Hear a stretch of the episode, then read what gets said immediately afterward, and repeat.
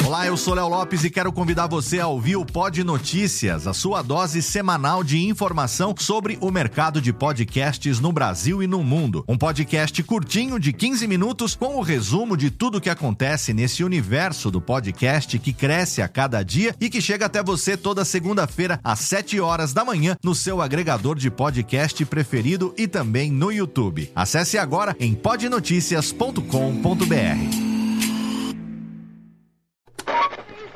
20 horas e 25 Sim, senhoras e senhores, está começando a partir de agora o primeiro Radiofobia. Hoje totalmente fenomenal, um programa especialíssimo apresentando para você. Radiofobia, senhoras e senhores!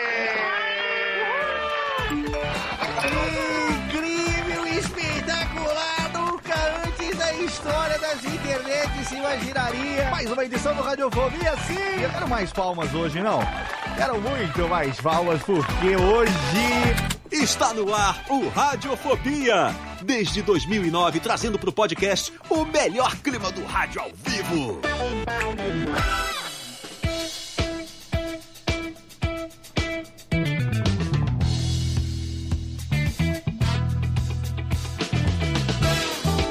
Saudações sangrentas, ouvinte radiofobético. Eu sou Léo Lopes e tá no ar pela Radiofobia Podcast Network. Mais um episódio do seu Radiofobia, Alê. Sim, estamos aqui no meio da Copa do Mundo. Enquanto tá todo mundo aí falando de um assunto, a gente vem falar de outro. Exatamente porque nós estávamos para falar sobre House of the Dragon, a Casa do Dragão, a série da HBO spin-off de Game of Thrones, que terminou agora recentemente e a gente não conseguiu fazer isso antes por questões, mas agora nós estamos aqui hoje com um time que vai discutir hoje e falar tudo a respeito, alguma coisa a respeito do livro, porque algumas pessoas leram partes do livro, outros leram o livro inteiro. Não vamos dar spoiler, tá, do que acontece a partir do final desse período que termina a primeira temporada de House of the Dragon. Não vamos contar o que vai acontecer, até porque se você quiser ler ainda Fogo e Sangue,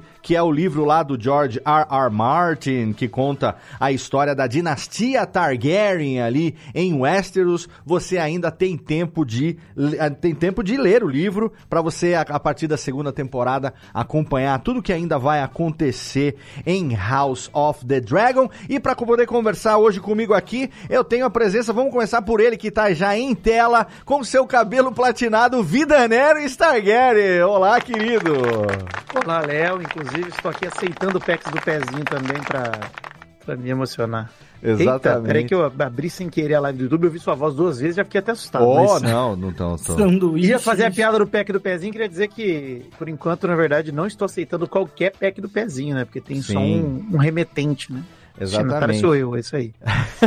o Vitor que agora está platinado, o Vitor que, é, aproveitando aqui, técnica, para fazer aquele momento jabá gostoso, Ah. estreou o seu podcast junto com o Malfátio no feed do Jovem Nerd. Vai te catar, um sucesso de bilheteria.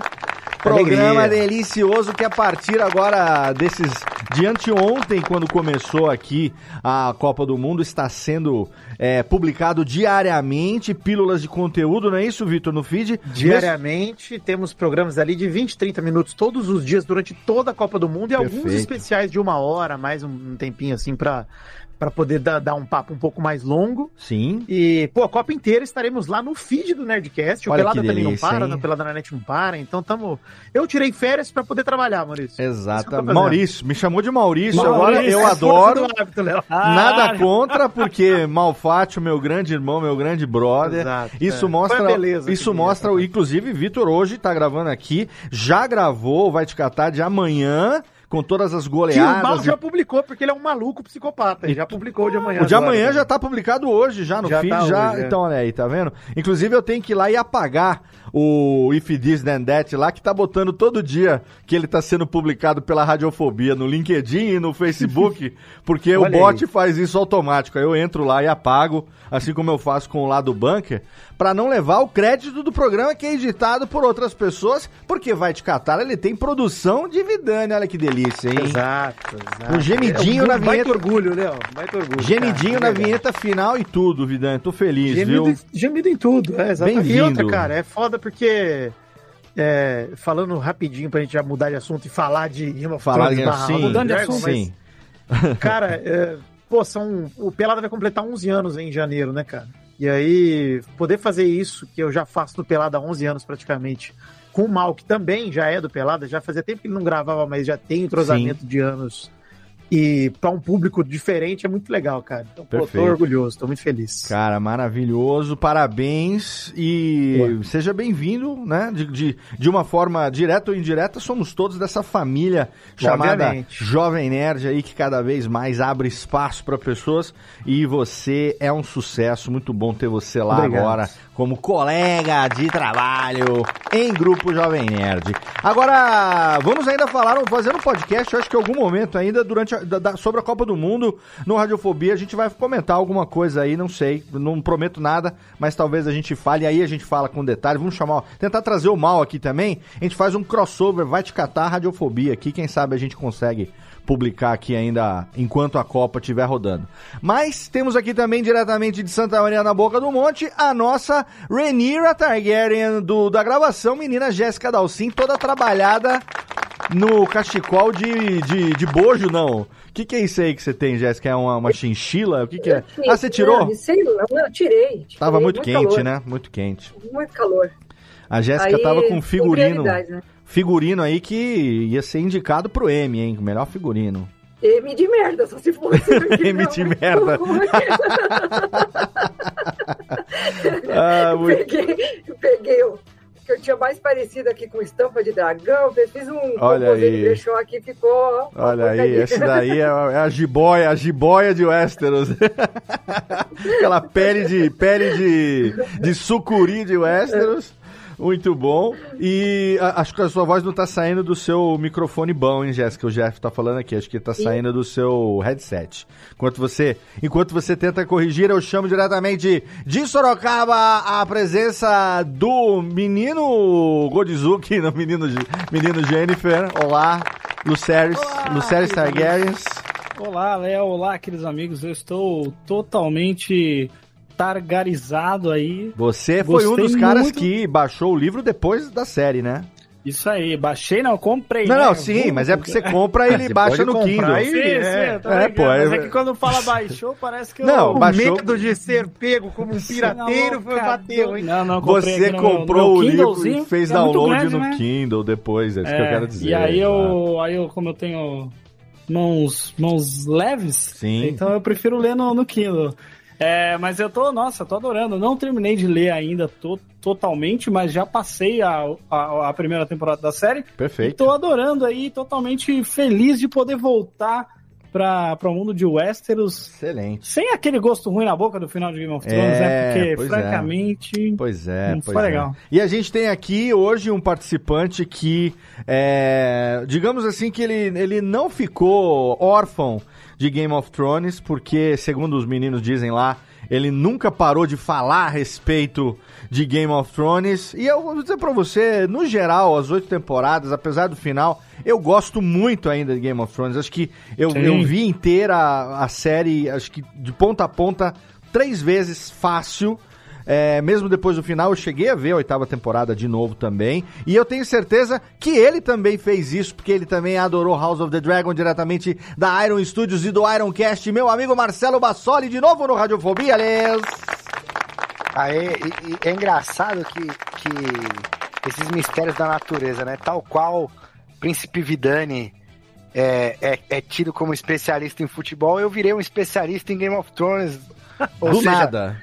Do nada. Sim. Então, a- assim, é, somos ambos engodos, né? Eu Exato. posso afirmar isso com propriedade, mas estamos aqui para conversar sobre Aceita essa série também de graça, né? Tomei absolutamente de graça. É. Tomou de graça não, porque como, como eu ainda não fui convidado pra gravar o Vai Te Catar, Olha aí, eu, já, eu- eu já é. estou, já estou aproveitando aqui para, para me vingar. Olha aí. E você percebeu que eu gosto de ser maltratado, né? Então você já começou me maltratando, que é pra ser convidado, tá certo? Pra acelerar. Exatamente. E isso porque o programa tem três dias no ar, né? Então, tipo, eu não fui convidado ainda. O único que foi convidado até agora foi o Tucano, que também é um cara que tem fama de ser professor de história sem ser, né? Todo mundo acha que ele é Exato, professor de é. história, por Pois falar, por falar em, em fama. Mas vamos aqui falar de House of the Dragon. E assim, antes de qualquer coisa, é, vamos, vamos falar alguma coisa que eu, eu vi alguns podcasts, inclusive o próprio Nerdcast também, que a gente editou aqui na casa, falando a respeito do, da série. É, mas é legal a gente colocar porque tem muita gente que não sabe é, qual é a relação entre A Casa do Dragão e Game of Thrones, né? Então, é, o George R. R. Martin tem a sua série, que são as Crônicas de Gelo e Fogo, é, na qual se, se baseou a, a série Game of Thrones, que terminou em 2019. Foram oito temporadas, terminou daquele jeito que muita gente que assistiu não gostou da maneira como acabou, exatamente porque a Daenerys Targaryen, que durante toda a série prometia que nunca ia reinar sobre ossos e, e, e sangue, acabou fazendo isso e todo mundo ficou puto porque não tinha sentido a pirada dela. É, mas assim, eu vou, vou entrar nesse assunto depois para falar um pouco sobre por que que depois que eu li Fogo e Sangue, passei a entender um pouco da pirada na batatinha que aconteceu com a Daenerys lá no, no final da oitava temporada.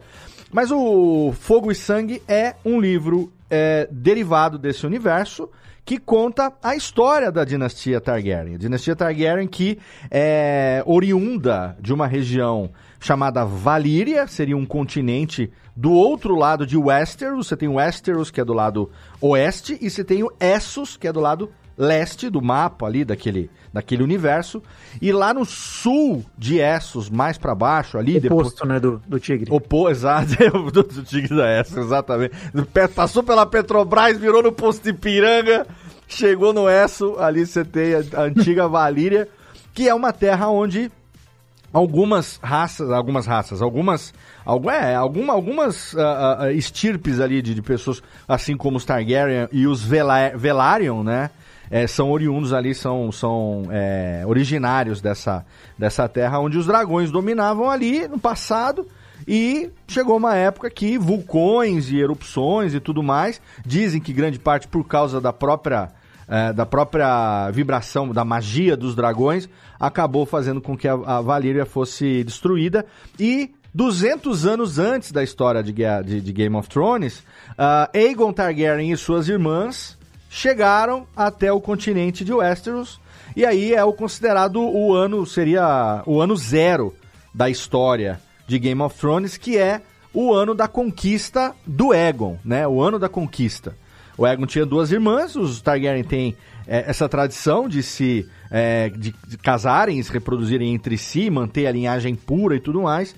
E aí tem toda essa história. Então a, a- o livro Fogo e Sangue conta esses 200 anos. Você vê que ele São, termina. são 300, são 300 anos. Léo. 300 anos. 300 anos dessa dinastia Targaryen já um pouquinho, já a partir da conquista, conta toda a história de como que ele unificou os sete reinos. Na verdade eram seis reinos, porque Dorne não era no começo ainda. É, na verdade, ele começa a contar os anos, né, do, do depois da conquista, né? Isso. Só depois ali mesmo, porque o Aegon já tava lá, né? Eles já, Exato, eles exato. já moravam lá em uma parte, mas eles ainda não dominavam, É, né? Foi um antepassado dele que contar- chegou, né, em, em- em- Isso, é, uma, da, uma filha de um do- dos Targaryen teve um sonho, acho que 10 anos antes de acontecer a perdição de Valíria, e ela falou, ó, eu tive uma previsão aqui, alguma coisa que vai dar merda. Aí eles foram embora, né?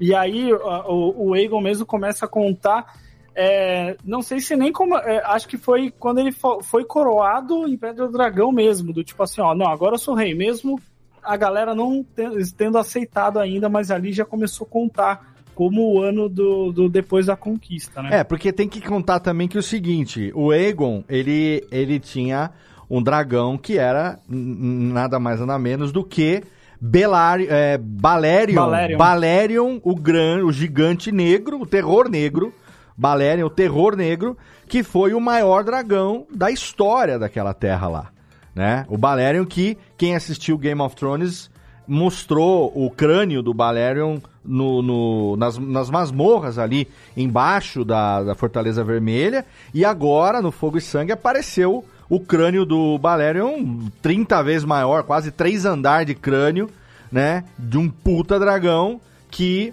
era o dragão que o Egon Conquistador é, é, é, montava. Então, tipo assim, a, história toda é que, montados em dragões, como cavaleiros de dragões, veio toda a conquista e a unificação desses reinos, né? Desde é, é, lá de Winterfell, lá em cima no norte, perto da muralha, que a gente ficou conhecendo em Game of Thrones lá como. que era, né? A, a- terra de domínio lá dos Stark, o reino lá dos Stark, até lá ao sul, ali, depois da. Ah, depois de, de Deriva Marca ali, é onde você tem Dorne também, né? Que é aquela do deserto e tudo mais. Então, ele juntou todo mundo, unificou todo mundo. É, e aí o livro conta essa história.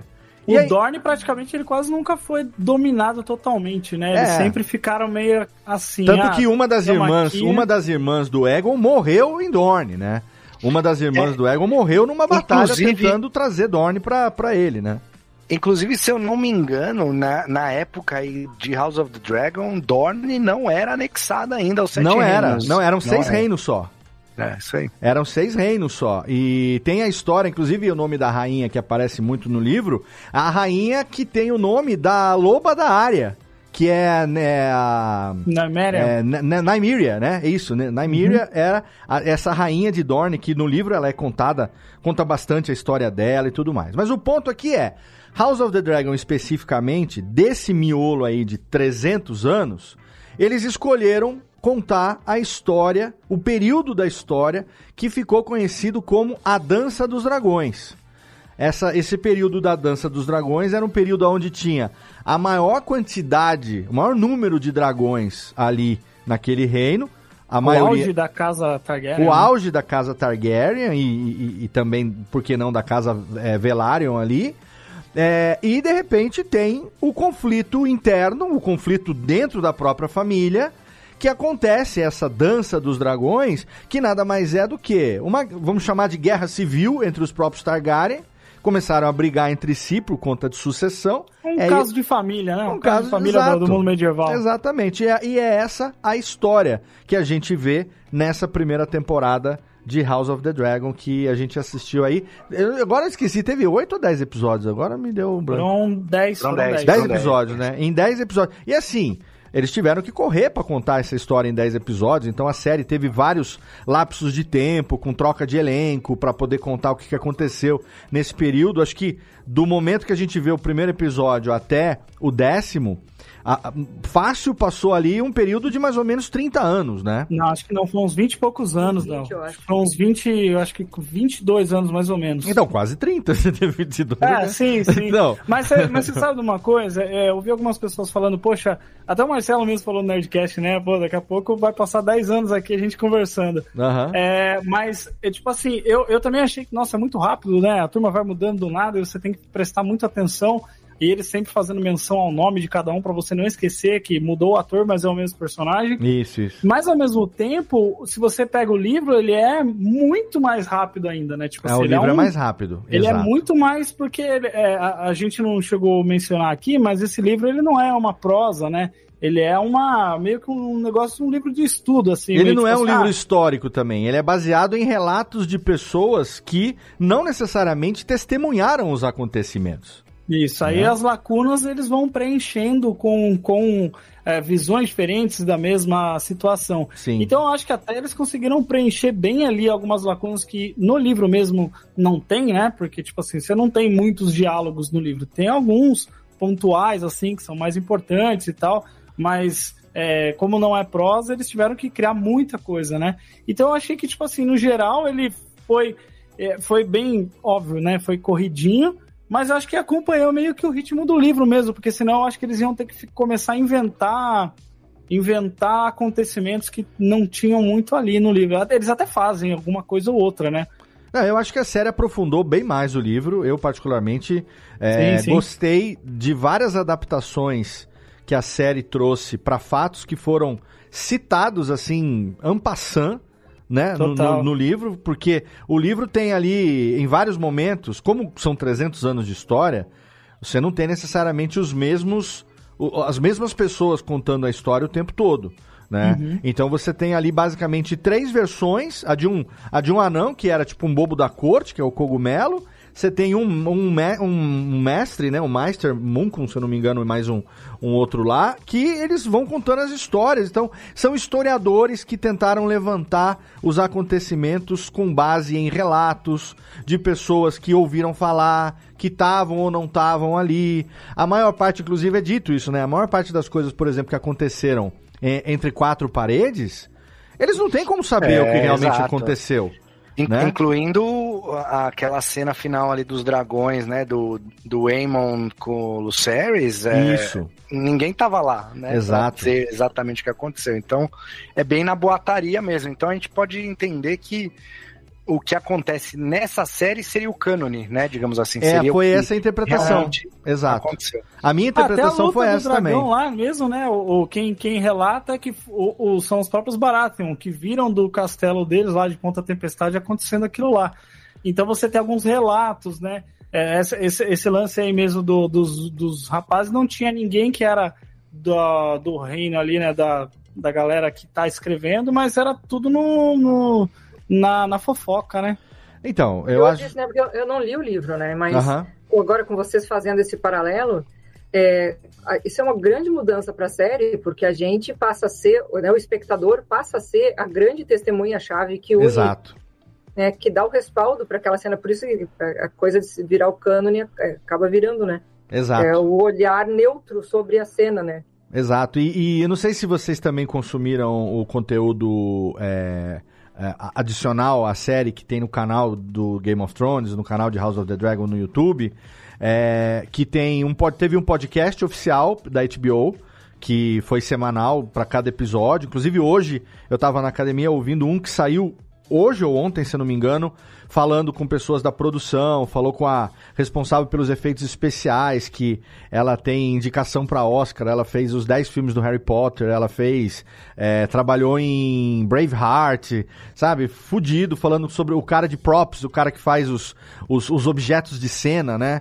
Contando, porque se tem uma coisa que essa série chutou bundas, foi no nível de detalhamento das coisas, assim, aquela, aquela sala é, das, da- da- das navegações do Corlys Velaryon lá em Deriva Maca, puta que pariu, que nível de detalhe aquilo ali. Se você vê o vídeo de produção daquilo, né? A própria maquete que o Viserys estava construindo de Valírio e tudo mais, se você vê no, no- nos mini documentáriozinhos, né, de bastidores e tal, nossa, o nível de detalhamento disso, se Game of Thrones já chutava a bunda com isso, essa série, eu lembro que eu assistia com a, com a Nath, minha namorada, e ela falava direto, falava assim, gente, que figurino é um, é um figurino mais foda do que o outro.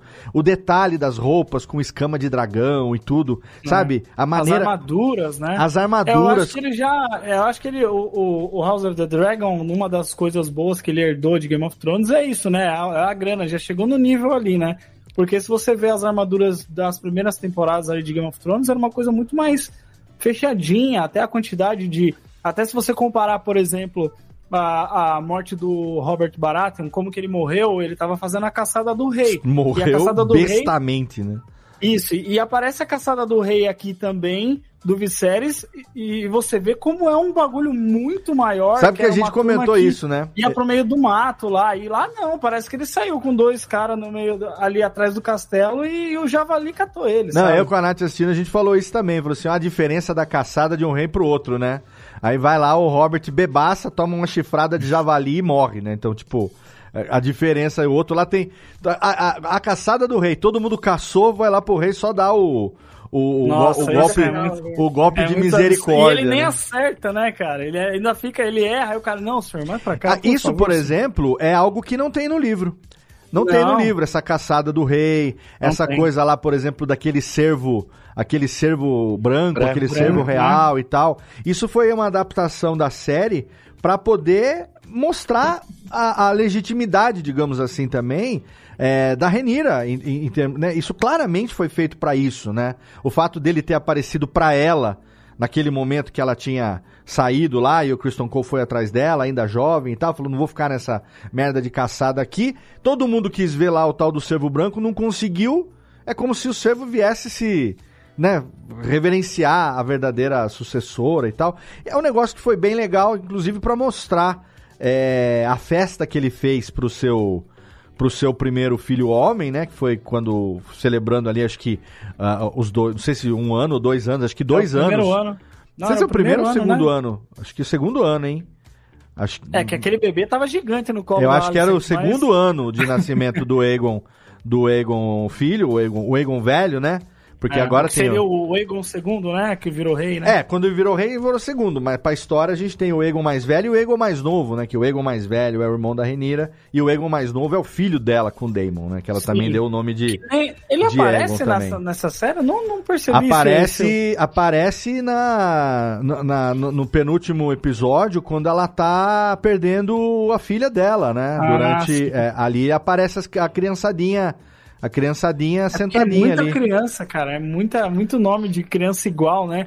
E é, é legal falar isso também, que, tipo assim, o, no, em Game of Thrones e na, na Casa do Dragão, é, tem essa questão dos nomes serem muito iguais, né? Tem nome pra caramba, mas assim, ele só fala, tipo, ah, tem o primeiro Aegon que foi o conquistador. Só tem o segundo Aegon porque ele foi rei, senão ia ser só Aegon mesmo e os É que, outros na não verdade, são contados, né? É, todos os. Existem uma porrada de Aegons aí na história dos Targaryen, mas Sim. os que são numerados. São, eles, são, eles ganham número quando eles viram o rei, né? Que é o Exato. primeiro, É, dos, é, primeiro do seu nome. É, senão não faz sentido, nome, é, isso exato, aí. exato. Tanto que Mas- o, John, mas- o John era o quinto do seu nome, né? Se fosse. mas eu achei. Eu não, achei mas não que porque ele o- nunca foi rei. Não, né? se Então fosse, ele- né? Ele seria fifth, quinto. O Jon Snow seria o quinto do seu nome. Aegon Targaryen, quinto do seu nome, né? Ah, Não, não, não, acho que não. Não, Acho que não? o, o- não, porque o Aegon V, se eu não me engano, é o Egg do, daquele livro é, que tem Cavaleiro o Duncan, Reinos. é, do Cavaleiro dos Sete Reinos. Aquele Egg é o Egg V. Ah, então ele era É o sexto. É que eu vi- a gente não, é que não dá pra falar muito mais sem dar muito spoiler. É, né? então, né? É É. que eu, é que eu tava recentemente vendo a cena de novo que o Sam conta pra ele quem ele é. E aí eu tava com a memória de que ele tinha falado. Eu até Targaryen. esquecido que o nome do Jon Snow era. Aegon Caraca. Targaryen, quinto do seu nome e tal. É. Mas enfim. Fala, Vitor, o que, que você ia falar aí, queridão? E eu achei que isso era uma parada que, assim, eu já falei pro Léo isso que a gente viu juntos aqui. O penúltimo episódio, né, Léo? O último, o último, pô. O último, último, último. O último, né? último, que inclusive daqui a pouco tem que contar que rendeu a melhor piada da série. Verdade. Pra mim, Verdade. a gente- daqui a pouco você conta essa história. E é, eu não vi Game of Thrones, né? Esse é meu diferencial aqui, eu não assisti.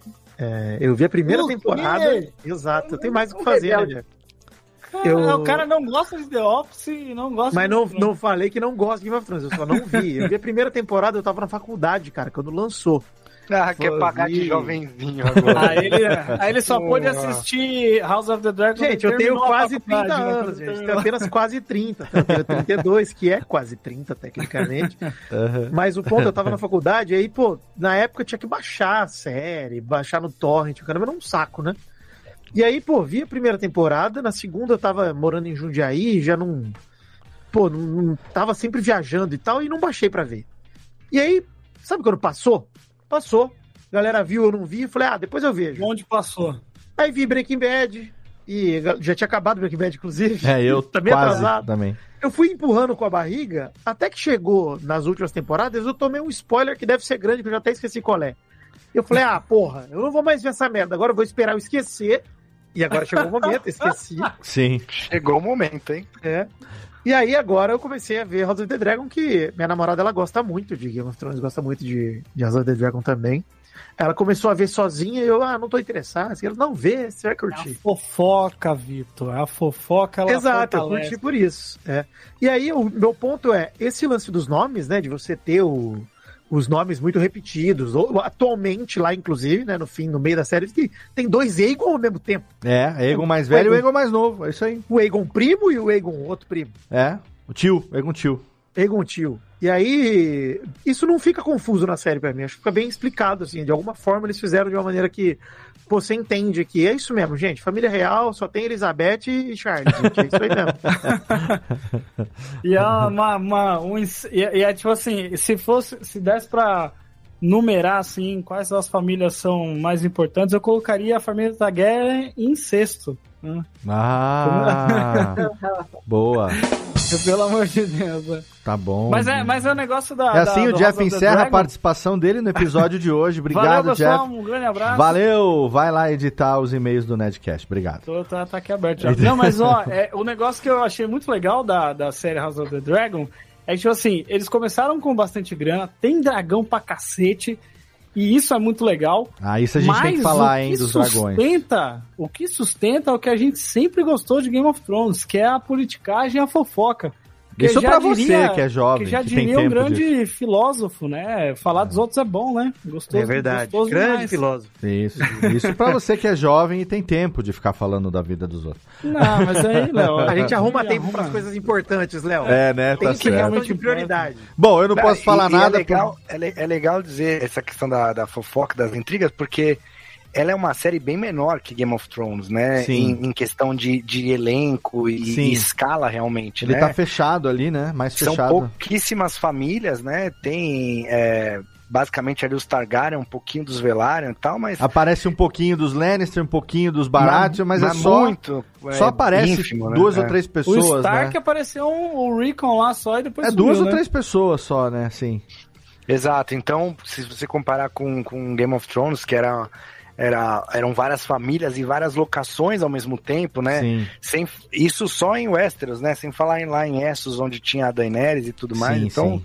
é, e mesmo assim a série conseguiu, conseguiu criar esse ambiente aí de intrigas. Você vê, pra, pra fofoca basta duas pessoas aí, né? Exato. Pois é. é, mas eu acho que isso na segunda temporada ele vai avançar mais, viu, Marcelo? Porque tem muitas Não, com coisas, certeza, né? No final ali a gente já vê o, o Jace lá indo pra Winterfell e pra o Ninho da Águia também, que ele vai trocar umas ideias lá.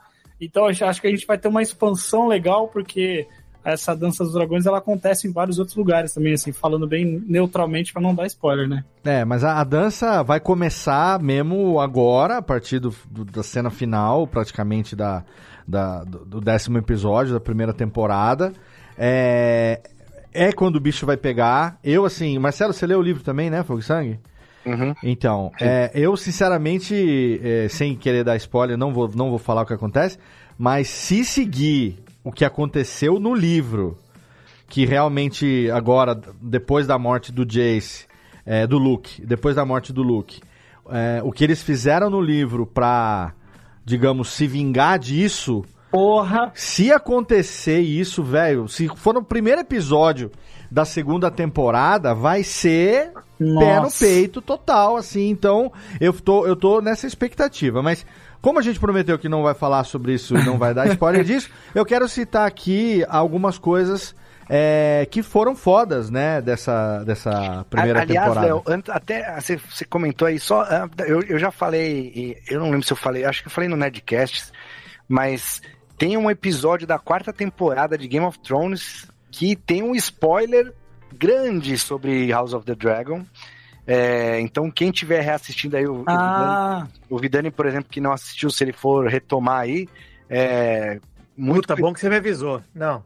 Muito Mas é cuida- dessa fase aí? ou não assista. É, não, é, é, não, assim, quarta temporada deixar pra lá. É que eles Não, falam da a primeira, história, segunda, né? terceira e vou emendar a Eles segunda falam, de House eles Dragon. falam da história de alguma coisa, tipo assim, é tipo, ó, o que que chegou lá, né? A linhagem que chegou lá, basicamente, né?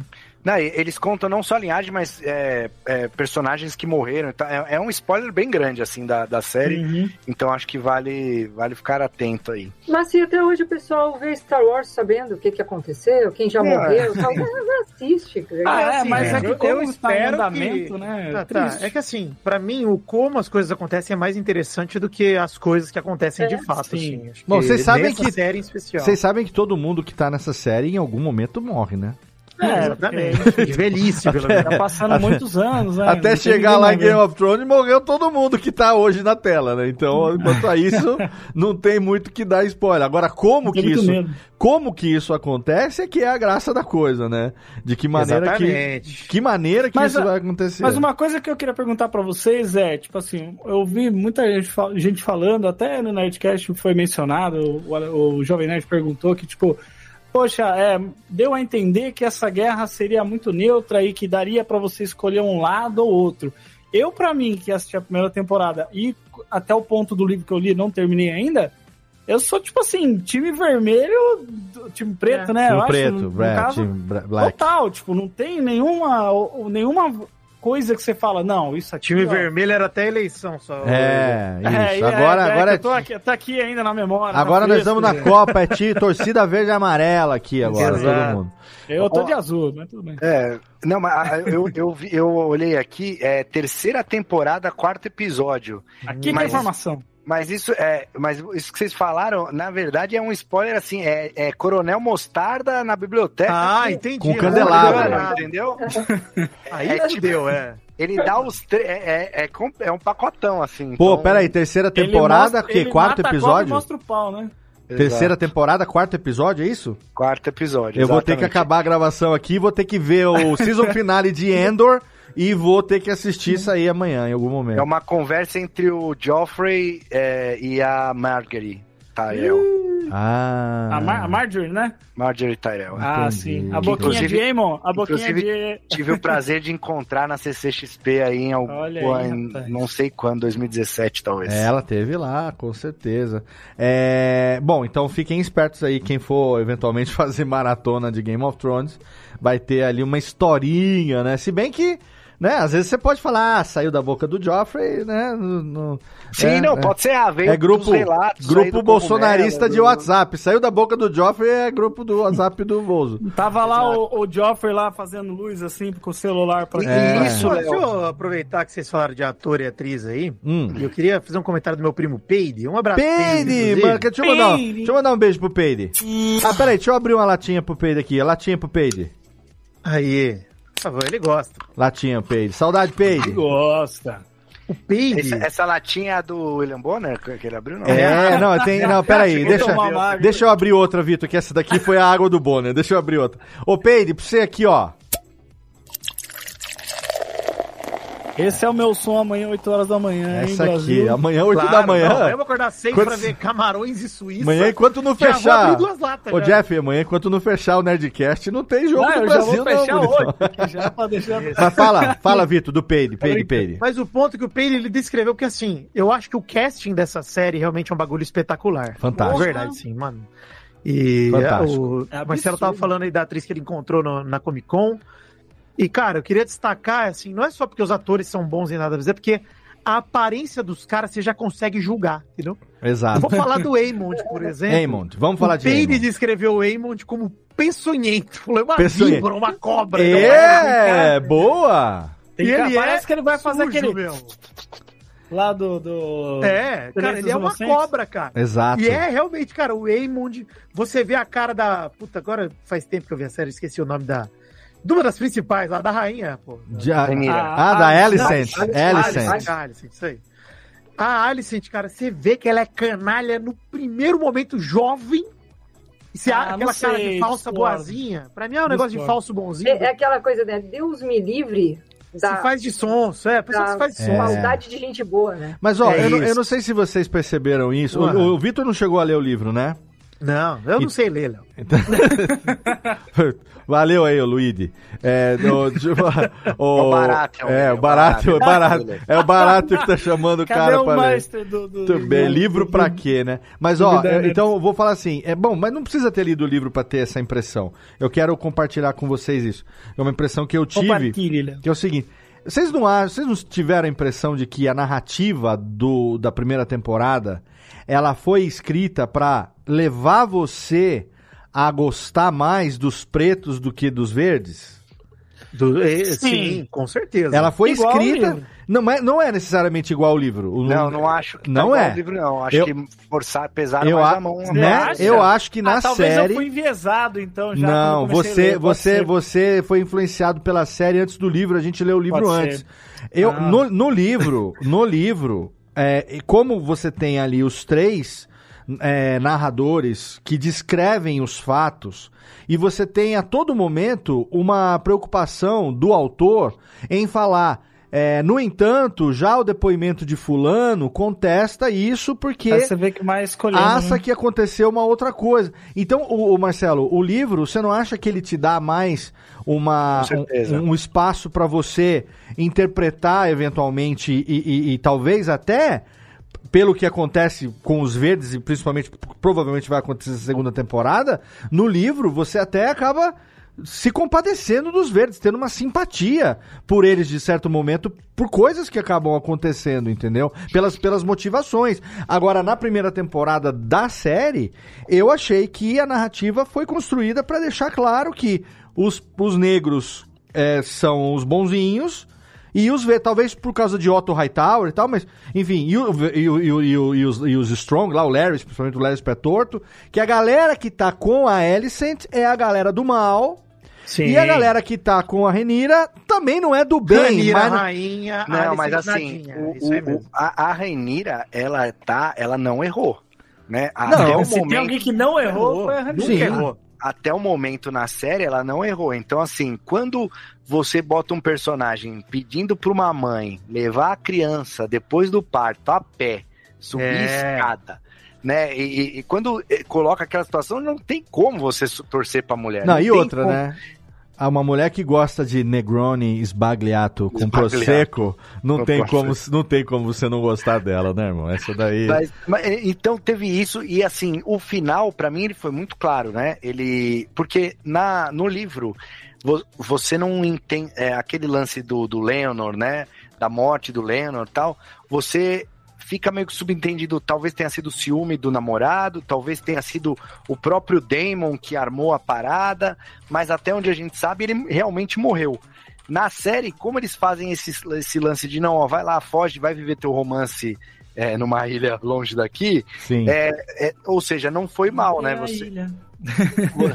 E- eles realizaram meio que, tipo, ó, a gente tá precisando resolver esse problema aqui, vai lá e tal. Não morreu o cara, né? E aí depois, no final, quando morre o menino no Godizuki lá, e, e, e a, e a Rainira recebe a notícia e ela olha pra câmera, ali você já justificou qualquer coisa que ela, qualquer decisão que ela, Que ela venha vai tomar. fazer. é. Sim. Eles Concordo, derrubaram, é, they drew the first blood, né? Então Exato. eles derrubaram o sangue primeiro, agora Exato. eu tô aqui na minha. Não, e na, e na série, não sei nem se ficou muito claro. Eu, pelo menos, quando tava assistindo, não percebi. Mas lendo o livro, quando a, a, Ranira recebe a notícia de que ela já recebe uma porrada, né? Ó, seu pai morreu, pum, primeira porrada.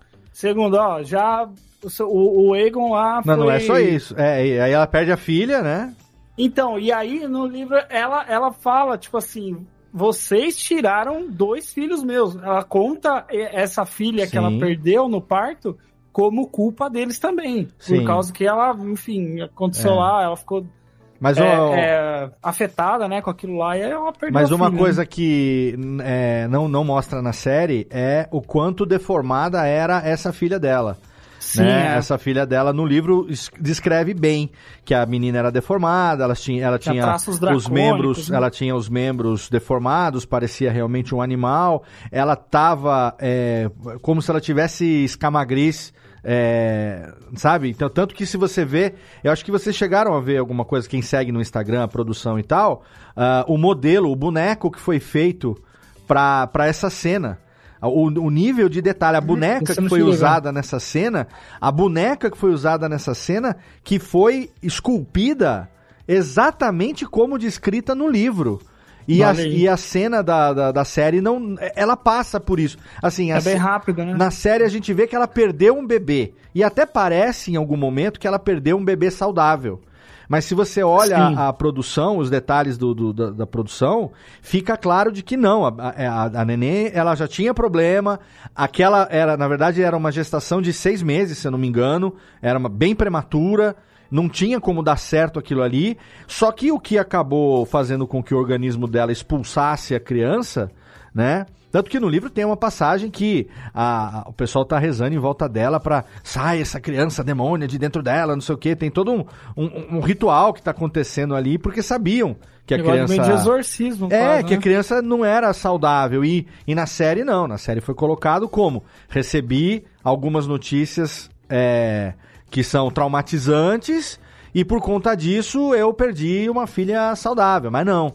Né? Então, esses detalhes, assim, por isso que é legal, às vezes, quem gosta bastante, acompanhar também o que eles colocam, principalmente nos canais oficiais do Uhum. YouTube e no, no perfil do Instagram, que a HBO é, é fera em ficar depois compartilhando, né, making off, compartilhando esses detalhes de produção e tem os vídeos também que eu acho legais, que são, alguém fala alguma coisa aí que o Jeff ficou na, saiu, ficou a tela preta cinza aí. Não, Alô, é, olha é- aí. é- o bom desses documentários é que Isso tem me aquelas parece. frases, né? A Daenerys meio que esqueceu a tropa de ferro, a, lá, a Iron Fleet e tal. Exato, exatamente. Exatamente, é foda. Mas ó, o que eu queria citar que eu falei lá antes que a gente acabe depois não, não falando, é dos dragões, cara. Como eu gostei da Nossa, variedade dos dragões. A gente que viu em Game of Thrones três dragões praticamente iguais com cores diferentes, Um sendo tamanho ligeiramente diferente. Sendo, né? é, o Drogon maior, depois os outros dois mais ou menos é, iguais, né? O Viserion e o. Como é que chamava? Outro? Viserion e. o nome do... É, não, era o Drogon, Drogon. o Viserion e o Rhaegal. Rhaegal, exato. né? Que, era, que era o Rhaegal. nome dos Rhaegal. irmãos dela, o Viserys e, e, e o, e, o, e o- Rhaegar, né? Rhaegar, Rhaegar era exato. irmão, mas Rhaegal era... Então, tinha lá os dois, bre- os dois menores, digamos, mais ou menos do mesmo tamanho, um mais pro púrpura, outro mais pro verde, o Drogon, aquele dragão vermelho e preto, mas eles eram basicamente o mesmo formato. E agora você vê a variedade de formatos, a variedade de tamanhos, assim. Eu li a- a- o livro, a descrição do Caraxes, que é o, o dragão do, do Daemon, né? Que ele é chamado de, de Red Worm, né? O, o verme, verme, verme vermelho, né? É, e, nossa, como eles fizeram um puta pescoçudo, sabe? Com a cara fina. É, pra combinar com o ator lá do Damon, né? Aquele pescoçudo do caramba lá também. Você tem algum problema lá com o Matt Smith, ou, Não, ou Marcelo? nenhum, não tenho problema nenhum. Não, não, não, não, você não pode ter problema, que eu digo assim, o personagem do Daemon Targaryen, você não gosta tanto, você acha que você tem reticências com relação ao personagem? Ah, o cara matou a esposa na, na pedrada, né? Não, a gente não pode Matou. esquecer disso jamais. Exato. Mas é. Foi, Não, foi acho traíra. que, é, assim, Parece que a gente esqueceu demais, né? Ah, logo Foi quando ele era traíra. chefe da guarda lá, né, também. Sim. Ele mandava os soldados dele tocar o terror lá na galera. Verdade, não perguntava verdade, muito. é. Ele um Cortava a mão da galera. Mutilador, né? Mutilador total. Eu gosto muito do Damon, assim como eu gosto muito do Aemon, de sei que são dois arrombados completos, cara. Sim, assim, eu sim. gosto Como personagem, isso, eles funcionam muito bem, né? Muito, cara. Pô, aí, assim, acho que até pelo que eu sei do livro e tal, porque a gente conversou até, Léo, né, no dia Sim. a gente viu o episódio, Aham. o, eu sei que o Damon, até na série, a relação dele com a Ranira ela é bem menos problemática, até, né, cara? Apesar de, né, ter bastante coisa ali, mas Sim. Ele até um pouco parece mais suave na série do que ele parece ser no livro. É. Mas mesmo assim, cara, eu acho que é, é legal você ter o cara imprevisível. Quando ele corta a cabeça do cara que fica só a lingueta, Sim, sim, o irmão do Corlys. é, é isso, cara. É só ele que você sabe que não. Assim, você sempre espera dele o pior, o mais absurdo, É, o mais ele, ele é um merdeiro, né, cara? Ele é um, ele é um é um merdeiro. merdeiro. Isso Exato. é legal demais, cara. Acho que o Raymond, mesma coisa, cara. Quando ele sai na porrada com os primos lá que ele perde os olhos, pô, ele fez a merda ali. Ele montou no dragão que não era dele, ele que fez a, a merda, entre aspas, né? Sim. Pra sim. ele deu bom pra caralho. E essa, essa cena, já que você citou, que muita gente aí na internet afora é, se, se descreveu como sendo rinha de criança, né? O próprio Cauê Moura e tal, falando, a rinha de criança pode, né? Rinha de criança. É, essa cena, ela é fiel ao, ao livro. Eu achei É. foda demais. A maneira como isso aconteceu, sabe? De.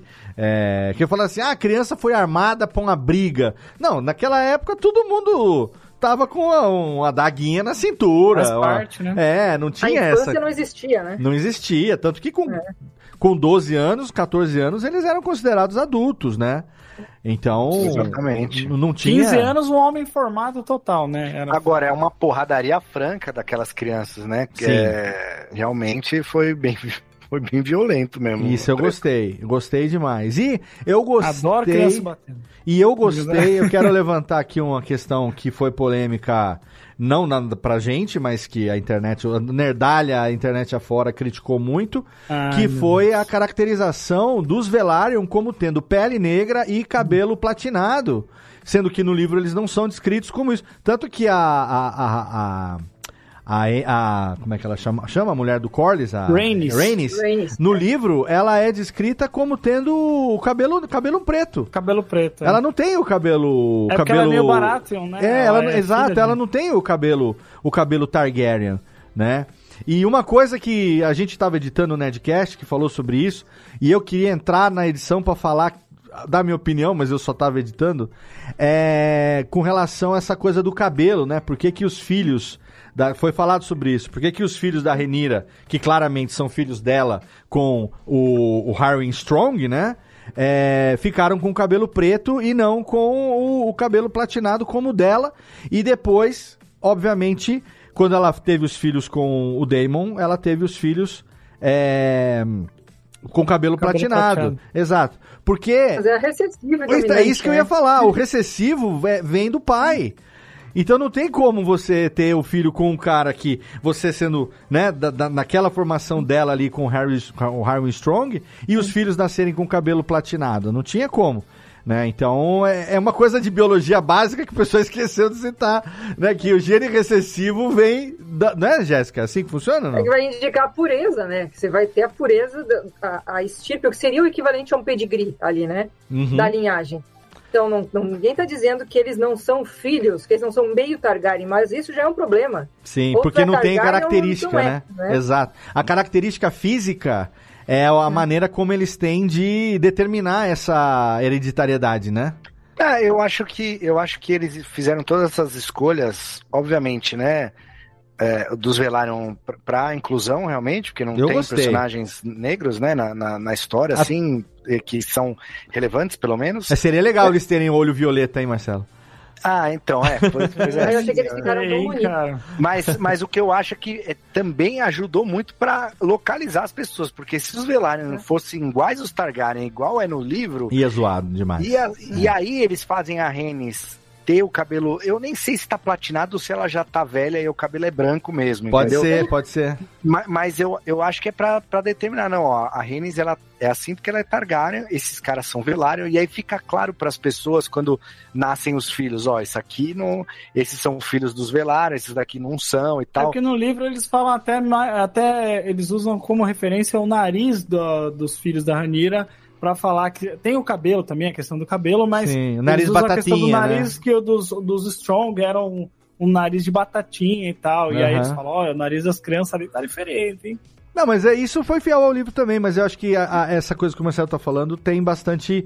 faz bastante sentido, porque se fosse todo mundo igual, todo mundo vem de Valyria, então é todo mundo parecido. Sim. É, pelo amor de Deus também, né, gente? A gente tá num mundo que não existe, né? Vamos, pelo amor de Deus, vamos Ah, usar é. uma coisa que Não, não, mas eu tô no dizendo que foi mundo, legal. né? Eu tô, Não, não, eu tô sim, mas eu tô- criticando, mas eu tô tô dizendo, eu gostei pra criticando pra caralho. E assim, é, foi a família mais bonita que eu, que eu achava toda vez que aparecia. Aquelas meninas, a Bela e a, e a Reina.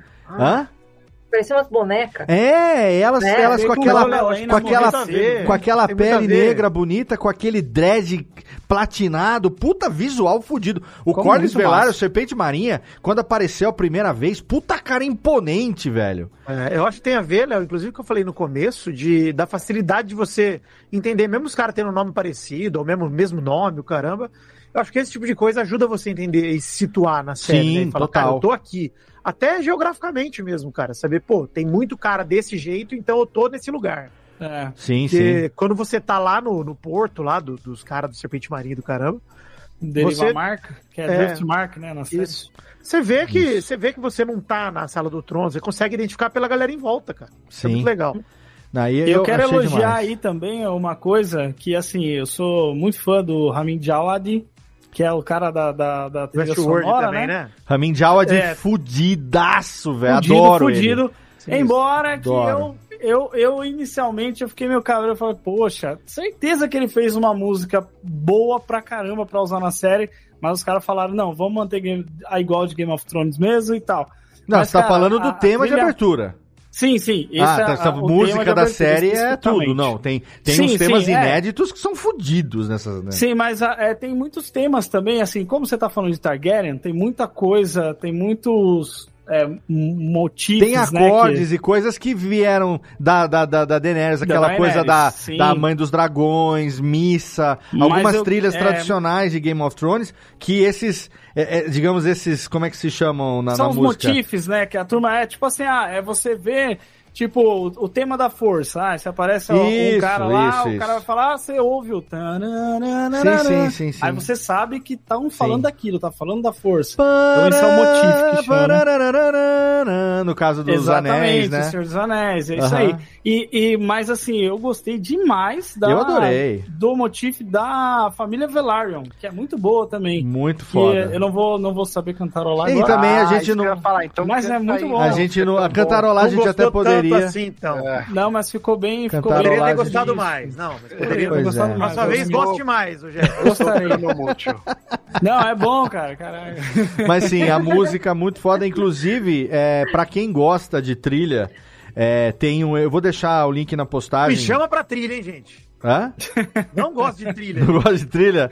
Não, esse negócio de subir montanha não é gosto de com você. de lençol grosso. Boa, negócio de é, acampamento não é comigo também, não. Meu Mas se, Deus. se você gosta de. A técnica tá olhando aqui, manda a técnica, tá bom. Ele tem o próprio podcast lá, ele pode fazer o que ele quiser. Aqui também, porque ele tá aqui há mais de 10 anos. Se, se, Porra. se não pudesse, não estaria mais. Pois é, se eu mas tiver que tirar o pé da, da cortina Não agora. pode, meu, agora já não dá, né? Não- já limpou o pau na cortina tantas Pois vezes é. nesses anos todos. Falei pé por educação. É, não, pode falar pau mesmo, tá tudo bem. Ah, mas assim, se você gosta de trilha sonora, de filmes e séries, eu sou muito fã também do Ramin Djawadi, que é o, o compositor é, de Game of Thrones, e também tem, fez muitas outras coisas, Westworld e tudo mais.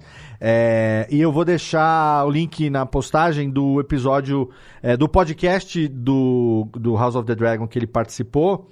É, que é muito legal, assim, ele, ele contando a respeito do processo dele de, de composição e tal. E aqui a gente, né, já tem algum tempo aqui que a gente não pode mais utilizar músicas, então é por isso que a gente não acaba não fazendo isso aqui, mas se você curte, Ah, eu ia vou deixar o cantar, link mas na é post- verdade Não, cantar autorais. pode, não, direitos autorais não tem, pode cantar.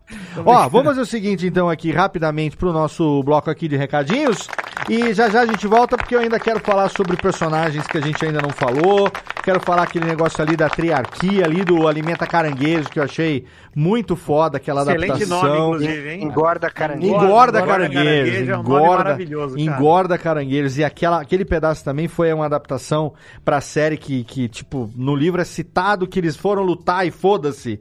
E a série tratou isso de uma maneira muito legal que serviu, né, pra introduzir o, o- o personagem, os personagens ali no caso. É, então vamos fazer o seguinte, ó. É, bloco de recadinhos aqui rapidinho. Se você tá no podcast, vai entrar. Se você tá no YouTube, segura aí que daqui a pouco a gente volta com muito mais hoje. Marcelo Vassori e Jéssica. Vassori, eu falei. Marcelo Vassori, né? Japonês, né? É, Kirubiru, né? Aquele teu. O, o, Kirubiru é o, o, o- Como é que é? O, o avatar do Marcelo no, no Telegram é o Kirubiru. Isso. Kirubiru. Kirubiru. Kirubiru. Aí o Marcelo Bassoli, Jéssica Dalcin, Jeff Barbosa e meu amigo Vida Neres Targaryen, hoje aqui pra você nessa edição totalmente fogo e sangue do seu Radiofobia, aliás.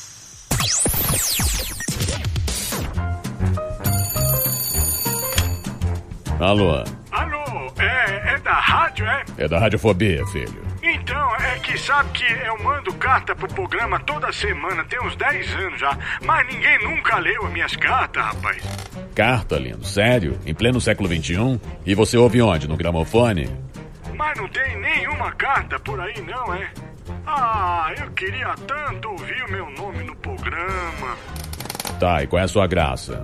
É Ostrogésilo, Ostrogésilo.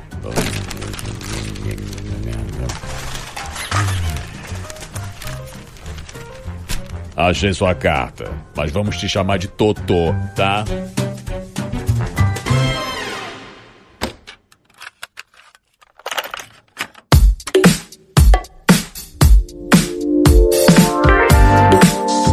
Rapidamente para a sessão de recadalhos desse Radiofobia, antes tarde do que mais tarde, né? Afinal de contas, uma série dessa merecia um Radiofobia para chamar de seu. Então fica aí que daqui a pouco a gente volta com meus amigos para continuar a falar tudo sobre a primeira temporada de House of the Dragon. Nesse momento aqui eu quero deixar os nossos recadalhos, começando, é claro, pelo nosso parceiro de 12 anos de hospedagem, sim, HostGator, um dos melhores serviços de hospedagem do mundo, não por acaso. A gente tá lá desde 2010, numa longa parceria com planos que cabem com certeza no seu bolso e que vão abraçar muito bem o seu projeto e o seu site. Tem ali desconto para os nossos ouvintes e tem também uma ferramenta que é a HostGator Academy, uma plataforma com mais de 20 cursos para ajudar pessoas como você nas suas jornadas digitais. Se você quiser, é só entrar lá em hostgator.com.br barra Academy para você poder conhecer. E se você quiser garantir até 45% de desconto na hospedagem, no seu plano de hospedagem em HostGator, seja para servidor dedicado, VPS, servidor compartilhado, não importa, é muito fácil também. É só você acessar o nosso site radiofobia.com.br barra podcast. Lá no rodapé do site tem um banner escrito hospedado por HostGator. Ou então você entra na postagem individual de qualquer um dos nossos episódios e lá você vai encontrar um super banner que tem o Snap, que é o mascote da HostGator, o jacarezinho. É só você clicar ali, você vai ser direcionado para nossa página de parceiro e vai garantir até 45% de desconto na sua hospedagem em HostGator. Eu quero divulgar também aqui a minha participação na Podosfera, mais especificamente no Dropzilla, exatamente episódio número 57 do Dropzilla, um podcast totalmente fenomenal, produzido pelo meu amigo Renin, lá da galera do Japão, Podosfera Nipo Brasileira em Ação. E aí eu fui convidado para esse episódio para participar junto com o Kleber Chupeta, lá do Já Era Cast, o Rafael Zorzal, que é o editor do Dropzilla, além, é claro, do Val e do Henning. E a gente falou ali sobre notícias do Japão aleatório. Edição do mês de outubro do Japão aleatório. Se você quiser saber, ali eles comentam notícias, o que está sendo notícia no Japão ali naquele momento. E é claro, esse bando de retarda ficou ali, inclusive eu, obviamente, falando sobre tudo que a gente acha sobre essas notícias aleatórias ali. Teve Silvio Santos em japonês, teve momento Gugu triste, olha, muita coisa ali para você curtir, tenho certeza que você vai dar muita risada. Tem o link lá na postagem do nosso episódio, se você quiser, segue DropzillaCast com dois L's, tá? DropzillaCast lá no Instagram para você poder acompanhar a atividade do Dropzilla na podosfera nipo brasileira. Vai lá e ouve que tá fenomenal. Rapidamente também, por último, mas é claro, não menos importante, eu quero convidar você para participar dos nossos dois grupos lá no Telegram, os dois grupos que você participa totalmente de grátis. O primeiro deles é o nosso grupo de ouvintes, produtores e apresentadores participantes dos podcasts da Radiofobia Podcast Network, lá no Telegram, t.me barra Radiofobia Network. Esse é o grupo da baguncinha, é o grupo do dia a dia ali, é o grupo de trocar ideia, é o grupo de mandar meme, é o grupo de você mandar ali jabá do seu podcast, onde você vai receber em primeira mão os links para as gravações ao vivo, as artes dos episódios assim que ficam prontas, e você tem a oportunidade ali de ter contato direto comigo e com todos os integrantes dos podcasts da Radiofobia Podcast Network, além, é claro, de uma galera legal da Podosfera que tá lá também, ouvintes e produtores do mundo inteiro participando com a gente ali desse esse nosso grupo maravilhindo. Agora, se você quiser participar de um outro grupo, esse mais focado na parte de produção de podcasts, um grupo que no momento que eu gravo esses recados aqui para você, conta com 99 participantes. Então, quem sabe você aí não seja o participante número 100 do grupo do curso de podcast lá no Telegram, exatamente também de grátis, t.me barra o curso de podcast. Cuidado para não esquecer desse O na frente. Tem um outro lá que não é o meu. O meu tem esse O na frente, t.me barra o curso de podcast. É o curso de podcast comigo, Léo Lopes, que compartilho ali com você no dia a dia informações a respeito de produção de podcast. Esse grupo é mais focado realmente para a galera de produção, pessoal que edita, que grava no dia a dia, que quer saber ali dicas a respeito de coisas, macetes, coisas que ajudam no dia a dia. Ali tem muita dica de plugin, de software. Tem gente do mundo inteiro, literalmente ali, do Japão a Belém do Pará, sul sul do Brasil. Ali você vai ter contato direto, por exemplo, com o Gabriel Tuller, com o Carlinhos Vilaronga lá do Japão. Você vai ter contato direto com a Ananda Garcia, que está lá em Portugal, o Vitor Estácio, que está em Belém do Pará.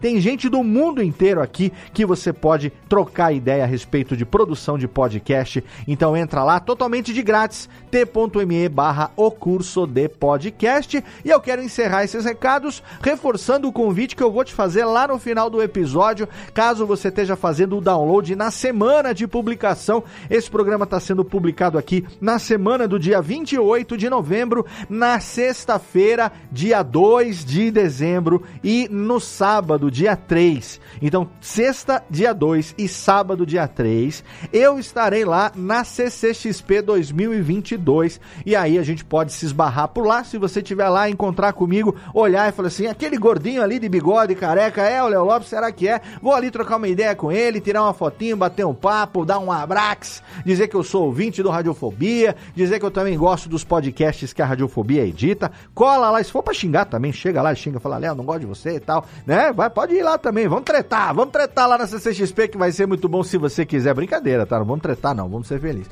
Se você quiser, então, encontrar com a gente lá, não deixe de colar na goma, como diria o outro, porque na sexta-feira eu vou, vou estar tá lá na parte da tarde, eu vou para um painel que vai ter do Jovem Nerd às 6 horas lá. Sexta-feira também vai ter jogo do Brasil lá e tal, vai ser uma bagunça danada. A Jéssica vai estar tá lá também com o marido dela, com a filha, mas no sábado aí vai ter mais gente ali, Júlio Macorde vai estar tá lá, Vidani acho que vai estar tá lá também, não está confirmado ainda, mas parece que Vidani vai estar tá lá também. Eu vou estar tá lá com a minha namorada, a Nath, com a Camila, minha cunhada, todo mundo ali se encontrando, batendo aquele papo com todo cuidado, hein? Cuidado aí também agora, protocolo, alquinho gel, mascarinha, porque a Covid está voltando com tudo aí, mas a gente vai estar tá lá sim, porque a gente vai ter oportunidade já, quem está aqui como nós, devidamente vacinados quatro vezes, todo mundo aqui imunizados, pelo menos, tomando cuidado, estaremos lá juntos em CCXP 2022, então se você estiver lá, cola lá pra gente poder bater um papinho, belezinha? Agora sim, técnica, chama de volta meus amigos, porque a gente vai continuar falando sobre fogo e sangue nesse episódio hoje sobre House of the Dragon do seu Radiofobia, aliás. Radiofobia. Radiofobia. Radiofobia. Radiofobia. Radiofobia.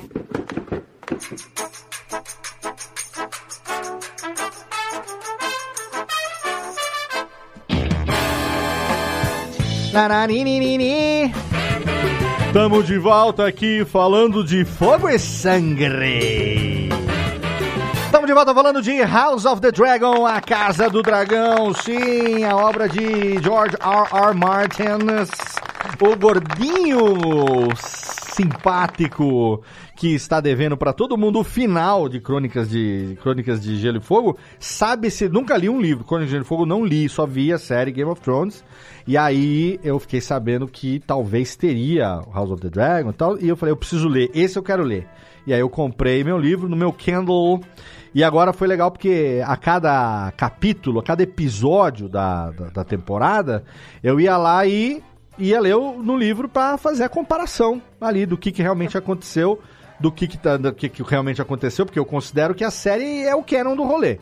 Não sei vocês aí que leram o livro também ou não. Eu, acho que é isso eu aí. considero que a série é a versão oficial e o livro, como a gente já falou, tem três ou quatro ali interlocutores, então é, e eu gostei demais, é claro, por isso nós estamos aqui gravando esse programa hoje com a presença especial do meu amigo Marcelão Bassoli, lá da Iron Studios.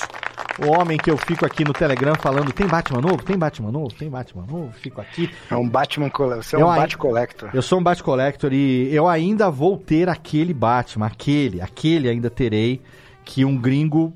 Eu fiquei, cara, assisti a live inteirinha, chegou no final, eu sabia a resposta, ganhou um gringo, cara. Puta, eu não me, eu- eu- nossa, eu fiquei puto. Quase que eu paro de seguir a Iron e todos os negócios, fiquei puto e tal. Mas eu não parei de seguir, até porque eu tenho muita coisa lá em pré-venda. Eu não quero, eu não quero deixar é, de ser o primeiro a saber quando tá tudo acontecendo. Então, a- assim, eu até botei o Twitter e falei, eu queria que a Iron me amasse tanto quanto eu amo ela, né? Mas eu sei que. Mas a gente ama, Léo. Não, não, ama. mas eu sei que você Mas a gente é uma sim. empresa, e a empresa. Eu sei, pessoa jurídica, mas o empresário meu amigo Marcelo Bassoli, está sempre aqui com a gente falando sobre temas relevantes e séries que a gente gosta, né? E a gente hoje está aqui falando de House of the Dragon, menina Jéssica Dalcin, menino Vida Nera Stargaryen já platinado com seu cabelo novo. Pergunta que e também menino Jeff antes que eu esqueça. Agora Coitado, Jeff. Eu também, Ah, às vezes eu tô por Às aqui. vezes ele tá por aqui, se eu fosse você, pra tirar o cabelo também. Agora, a pergunta que não quer calar... Eu queria, hein? Eu queria esses dias, mas fiquei com vergonha. Ficou com vergonha de quê? Vergonha é e Ah. não poder carregar depois.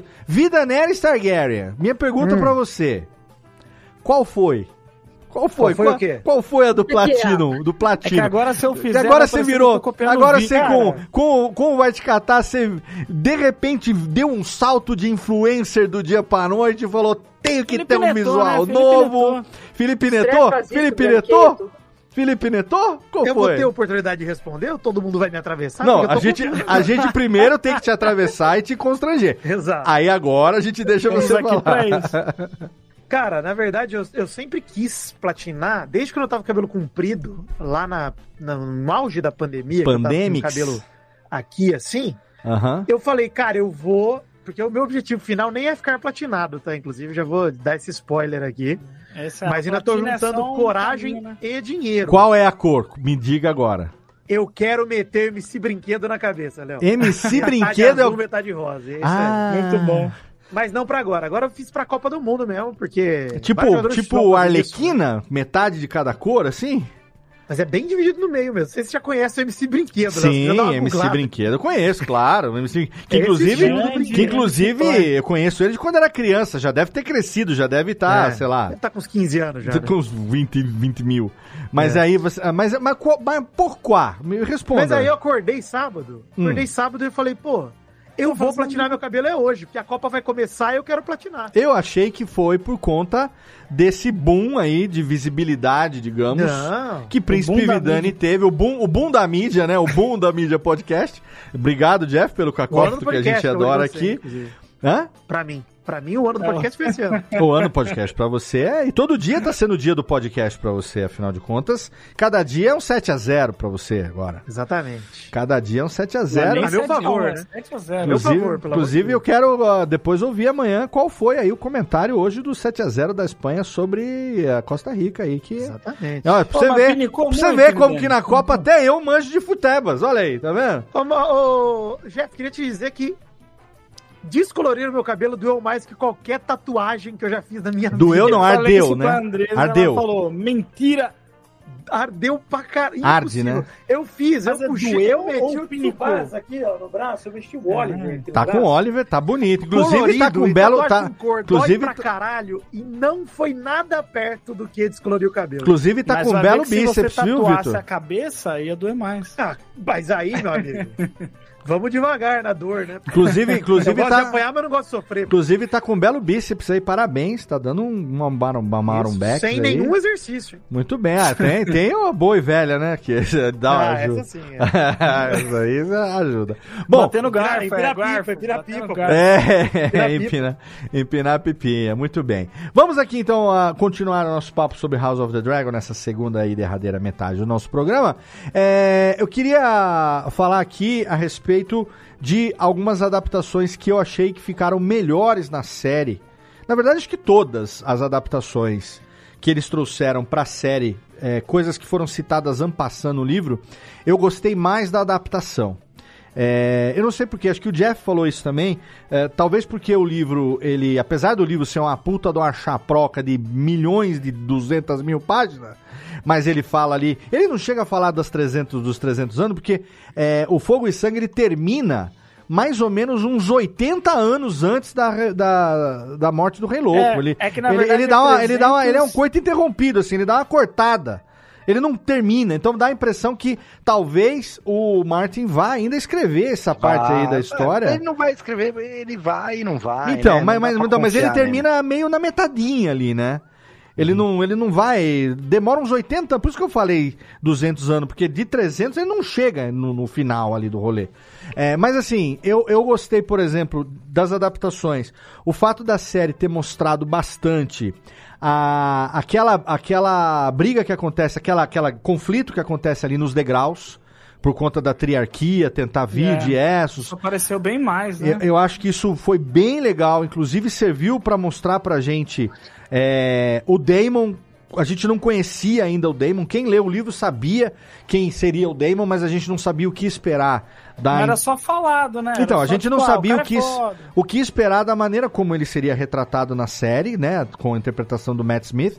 E essa, essa, esse conflito nos degraus ali, que a princípio, né, o Viserys estava cagando, o Corlys Velaryon falava que tinha que ir, que ele era ali o, o responsável ali pela, pela, pela marinha, pelas navegações e tal.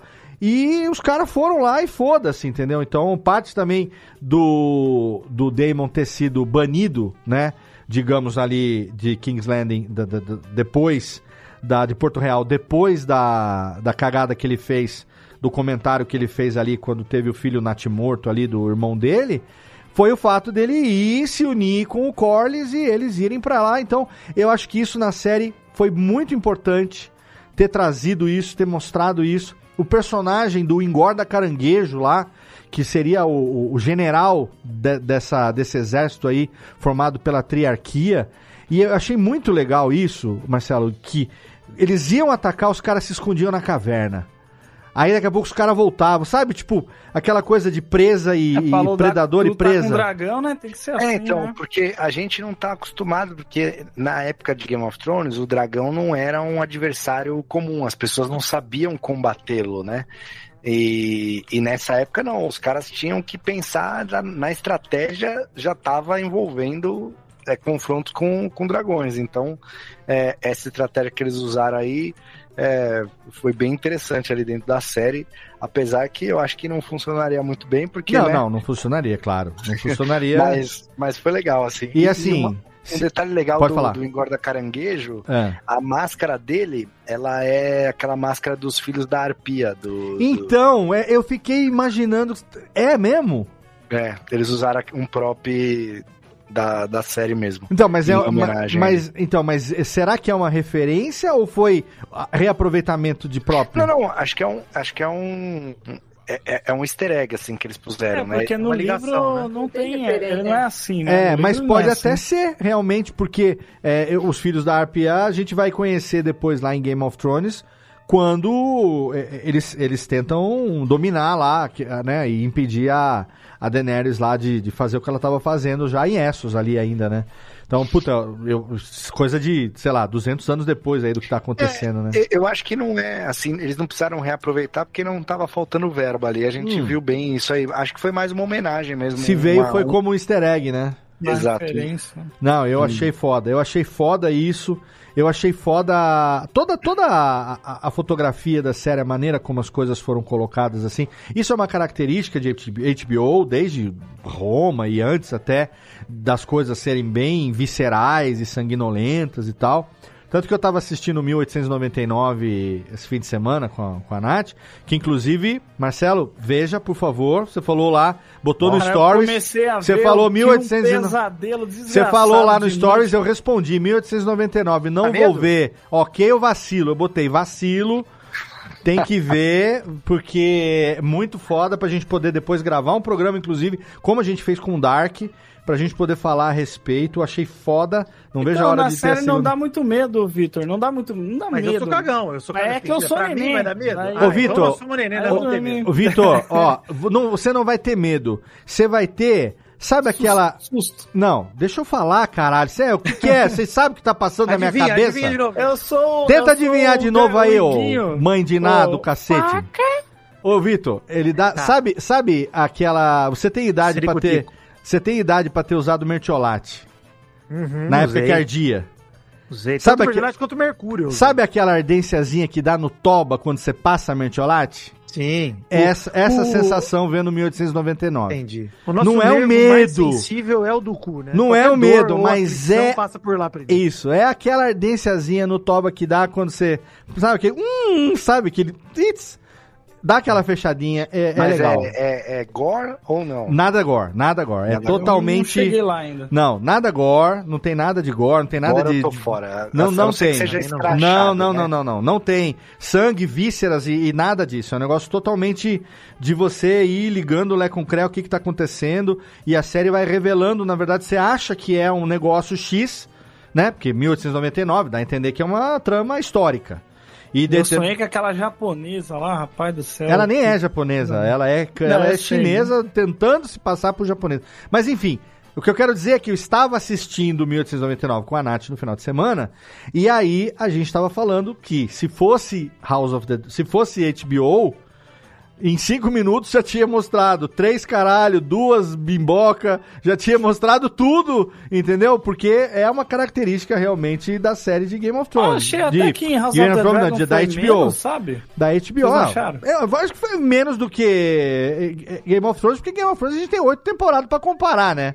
Então, E até acho então. que quando foi chegando no final foi diminuindo também, Foi, parece. foi. Tem uma impressão É. de Game of Thrones E eu prefiro assim, foi- quer dizer, tá, o, o foco da história, na verdade, é no conflito, é na guerra civil entre eles, né? É, eu acho que tem que ter, porque é o jeito de escrever do Martin. Sim, então sim. Ele, ele coloca a putaria na, no- nos livros dele, então eu acho que tem que O ter. velho é safado. Mas é, eu acho que foi uma dose boa aí, House of the Dragon. Entregou. Acho que legal. Aquelas foi- tapeçarias de putaria que tinha lá em, na Red Keep, lá na, na Fortaleza Vermelha. vai- Muito legal aqui. Aquelas tapeças, se eu olhar, tava assistindo assim, aí tinha cavalo comendo dragão, comendo o cara, comendo a mulher e tal. De repente E volta as crianças dez- brincando embaixo. E a criançada ali, é. Tem uma criançada olhando aquele pornozão na parede. Isso, aí vem 10 anos depois. Aí a, a, a, a Alicent cobriu tudo aquilo ali com coisas, né? Do, do- do- enfim, pudicas e tal, não sei o que tem. Eu, e não foi falado em momento nenhum sobre isso, mas é um negócio pra você observar e, e reparar, né? E, e que no Targaryen nunca teve essa coisa do pudor, tanto que Sexo não é um tabu. não né? era um tabu, tanto que, né? Inclusive é gostoso demais pra eles. ali. É, era Pra uma. eles, gostei. Era, gostei. era Não, uma. pra eles, né? Que É, é, mas- é. In- Inclusive teve aquela cena da bundinha magra do menino lá batendo a punhetinha no, na janela. Pra Esse também, né? é. É. filho do David Tennant, sabia? Ele é. É o David Soldado. Ele É, é Tennant. filho do David... O David Cabo. É exato. isso aí.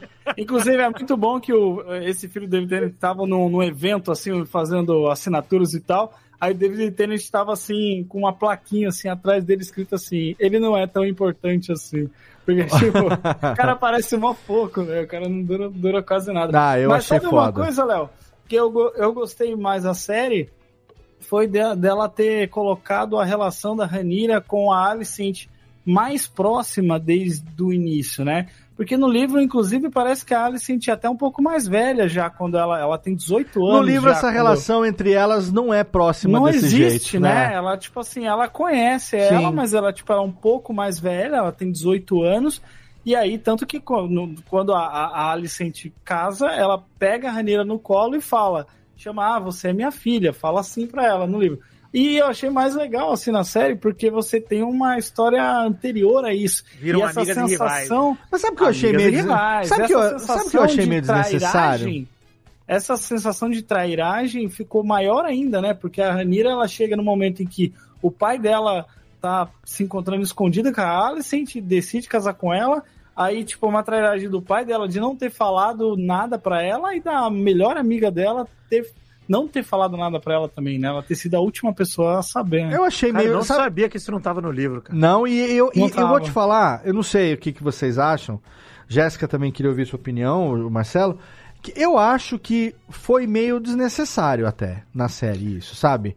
Eu acho que chega a ser meio desnecessário, porque as motivações da Alicent na série é, me faz parecer meio convenientes com o momento que tá vivendo, sabe? Tipo, É, ela é ser. diferente de uma pessoa, por exemplo, como a Renira, que quando criança ainda, ela foi é, colocada pelo pai dela como sendo a sucessora do trono.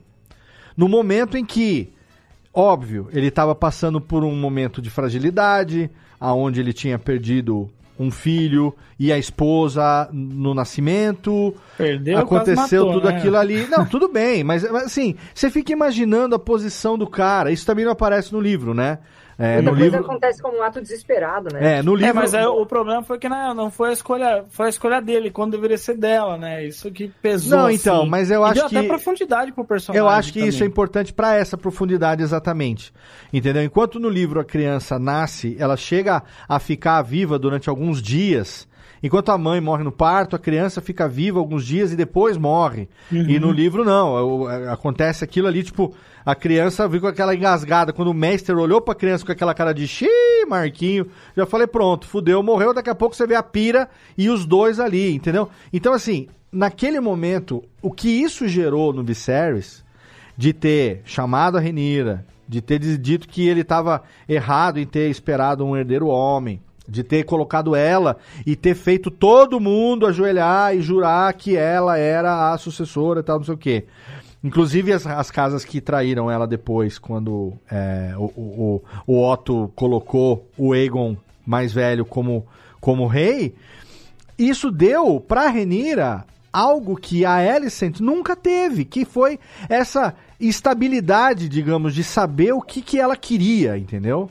A Alicent É, no primeiro momento, até- peraí, deixa eu concluir. A Alicent no primeiro momento, ela não sabia o que queria, o pai dela jogou ela pra ajudar o rei ali, de repente entre escolher a, a Lena Velaryon, que tinha 12 anos, ok, mas ele acabou escolhendo aquela que estava do lado dele ali, contando história, ajudando ele a construir maquete, trazendo o dragãozinho que quebrou e o, e o Mason lá foi lá e construiu, não sei o quê, fazendo Somebody Love. Mas ao mesmo tempo, me parece que essa motivação dela, ela como pessoa, como, como rainha, né, como, enfim, não era assim tão construída como a, a motivação da Renira. E aí quando o pai dela chega e faz aquilo que faz, e assim, pai dela foi tocado pra fora porque fez a cagada, de repente o pai dos Strong lá morre por conta do próprio filho. E aí o que que acontece? Volta o Otto de novo, porque não tem mais ninguém no reino que possa ser mão do Nossa, rei. é um, é Perdoa um tudo. torta, retira a torta fora. É, né? exatamente. É um bota casaco, tira casaco. E traz de novo o Otto ali. E aí você vê aquela parte, por exemplo, daquele episódio da briga da rinha de criança, que ela quer olho por olho, né? Que ela vai e ataca, pega a adaga e tal, não sei o quê. E depois tem aquela cena dela com o Otto que ele fala: "Ah, pela primeira vez eu tenho certeza que você é capaz de fazer aquilo que é necessário. É, me dá a entender que essa relação que foi construída entre as duas, lá no comecinho, ela foi totalmente desnecessária. Mas sabe de uma coisa, Léo? Eu acho que isso serve muito pra mostrar como a Alicent, ela sempre foi um joguete do pai dela. Né? Desde o início ali, desde o começo, ela nasceu, é até um, um dos motivos dela ser, é, dela ser tão rebelde com a Ranira, Não, não, exemplo. tudo bem, mas se a relação dela com a Renira fosse sincera, como aquela coisa da árvore, delas estarem melhores amigas, e teve até nos dois primeiros episódios, na internet, o pessoal que falava que elas tinham até uma relação que se aproximava de um amor. Como se uma Uhum. fosse apaixonada pela outra, uma coisa Sim. de, de namorada mesmo, sabe? Que não seria nada amor impossível. fraterno, né? Um amor Não, fraterno, seria assim. talvez até um amor lésbico, talvez até um amor entre uma e o, e- um amor carnal entre elas, que não poderia ter acontecido. Entende? E não teria problema nenhum nisso. Mas isso não foi desenvolvido depois. A partir do momento Mas que a pode Renira. ser, né, Léo? Isso pode ser ainda, né? Numa segunda temporada. Eles podem trazer uns flashbacks, acredito eu. Pode, É que eu acho pode também ser. que, e tem aí tem entra razão. em conflito, Léo, aí entra em conflito com uma outra coisa também, porque beleza, ela se- é, o, o amor dela foi até aquele momento dela O que, falar que a assim, Alicent fez lá no final? Ela tentou conquistar a Renira mandando a página do livro que elas Isso. tinham arrancado quando eram meninas. Ela guardou Sim. aquela merda. Aquilo ali foi um, um zap, velho. Ela guardou mas aquilo mesmo jogar na hora do ela- truco, mas não funcionou. Mas ao mesmo Não, tempo funcionou, né? conta Funcionou, dela ela que- não matou que geral não lá, matou. É, É, bom, não, nesse pro sentido, Otto, sim, o é, Otto sim. falou assim, ó, vai lá, vai matar todo Sensibiliza. mundo. E aí foi no momento que ela tava tão Não, sendo tem razão. joguete que ela percebeu, ela falou, não, peraí, não, não quero Eu, que eu vou te falar ela. até. E aí, é, é só, só, só finalizar rapidinho, Vitor, é porque assim, aonde que o amor dela com a Ranira bate de encontro? É os filhos dela. Os filhos dela, ela vai fazer qualquer coisa para proteger os filhos dela. E o Otto entrou na mente dela. Falou assim: ó, se ela for rainha, ela vai matar você e seus filhos, sim, porque nenhum rei quer deixar pontas soltas.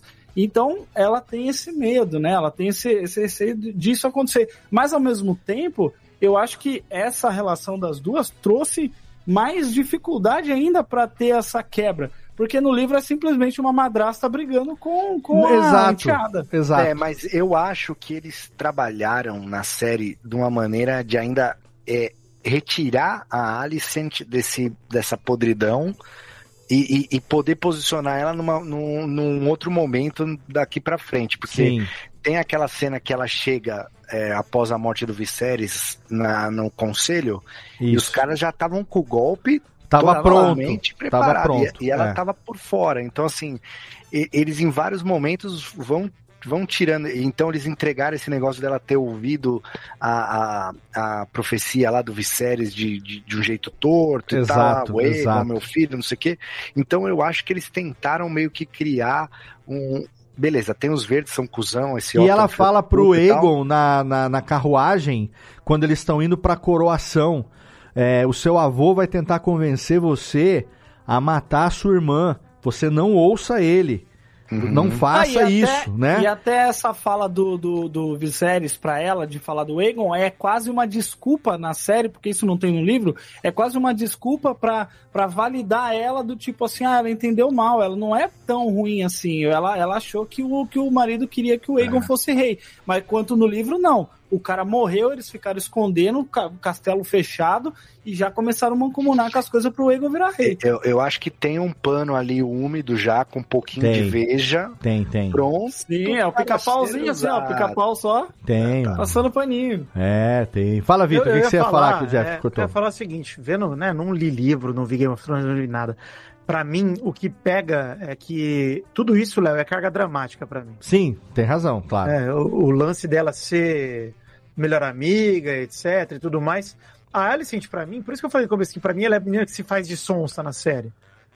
Porque pra mim ela era, enquanto ela tava ali, a filha do mão, né? Ela é a pessoa que tá É. ao redor ali. A Ela, mãozinha, a mãozinha. ela é uma nobre, mas não é, né, do trono nem nada.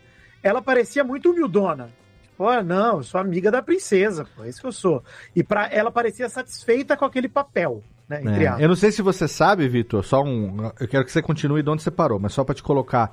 é, na história, a Alicent, quando era bem novinha, ela, ela foi a última, digamos, dama de companhia do rei Jaehaerys, o rei velho. Velhinho. O pai do Viserys. Ah, tá, não sabe. Na verdade, é, avô do Viserys, o, né? Na verdade, o ele é avô, avô. avô do Viserys, exato. É o rei velho, aquele rei que aparece lá naquela, naquela do conselho, o conselho de 101, não sei o que, aquela coisa que acabou decidindo quem que ia ser o sucessor. E a Rhaenys, por isso que a partir do momento que ela não foi escolhida, ela foi chamada de a rainha que nunca foi.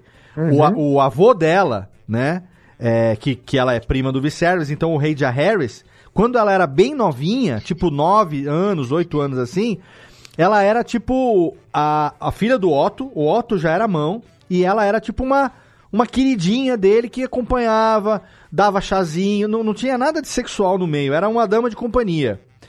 Aí ela, ela viveu na corte a vida inteira dela. Enquanto o pai dela teve lá, ela teve lá também. E aí depois que o rei velho morreu, né, o Jaehaerys, o Viserys assumiu e aí a gente vê na série ela assumindo esse papel também ali de meio que fazer companhia pra ele e tudo mais, até que ele acaba escolhendo ela como esposa em detrimento da Lena, entendeu? Então, na série, é, apesar de não ter esse background do livro, mas na série é bem construído que ela, tipo assim, ela é uma menininha da corte. Isso. Sabe? É, e e é como se ela é como se ela se colocasse numa posição igual a Renira, porque elas cresceram juntas, basicamente, sabe? Uhum. É, eu, eu, eu entendi bem assim mesmo na série, que ela era uma pessoa que tava ali na corte e ela tava bem, assim, ela tava de boa com aquele Uhum. papel, ela não tava crescendo os olhos pra cima do trono. É, mas conforme as coisas foram avançando, é, eu acho que ela mudou muito também. No time-lapse ali, que de fato já dá ali, que a, no time jump no fundo, né? Isso, isso. que pula pra, pra Ranira já tá a Emma Darcy, inclusive. Uhum.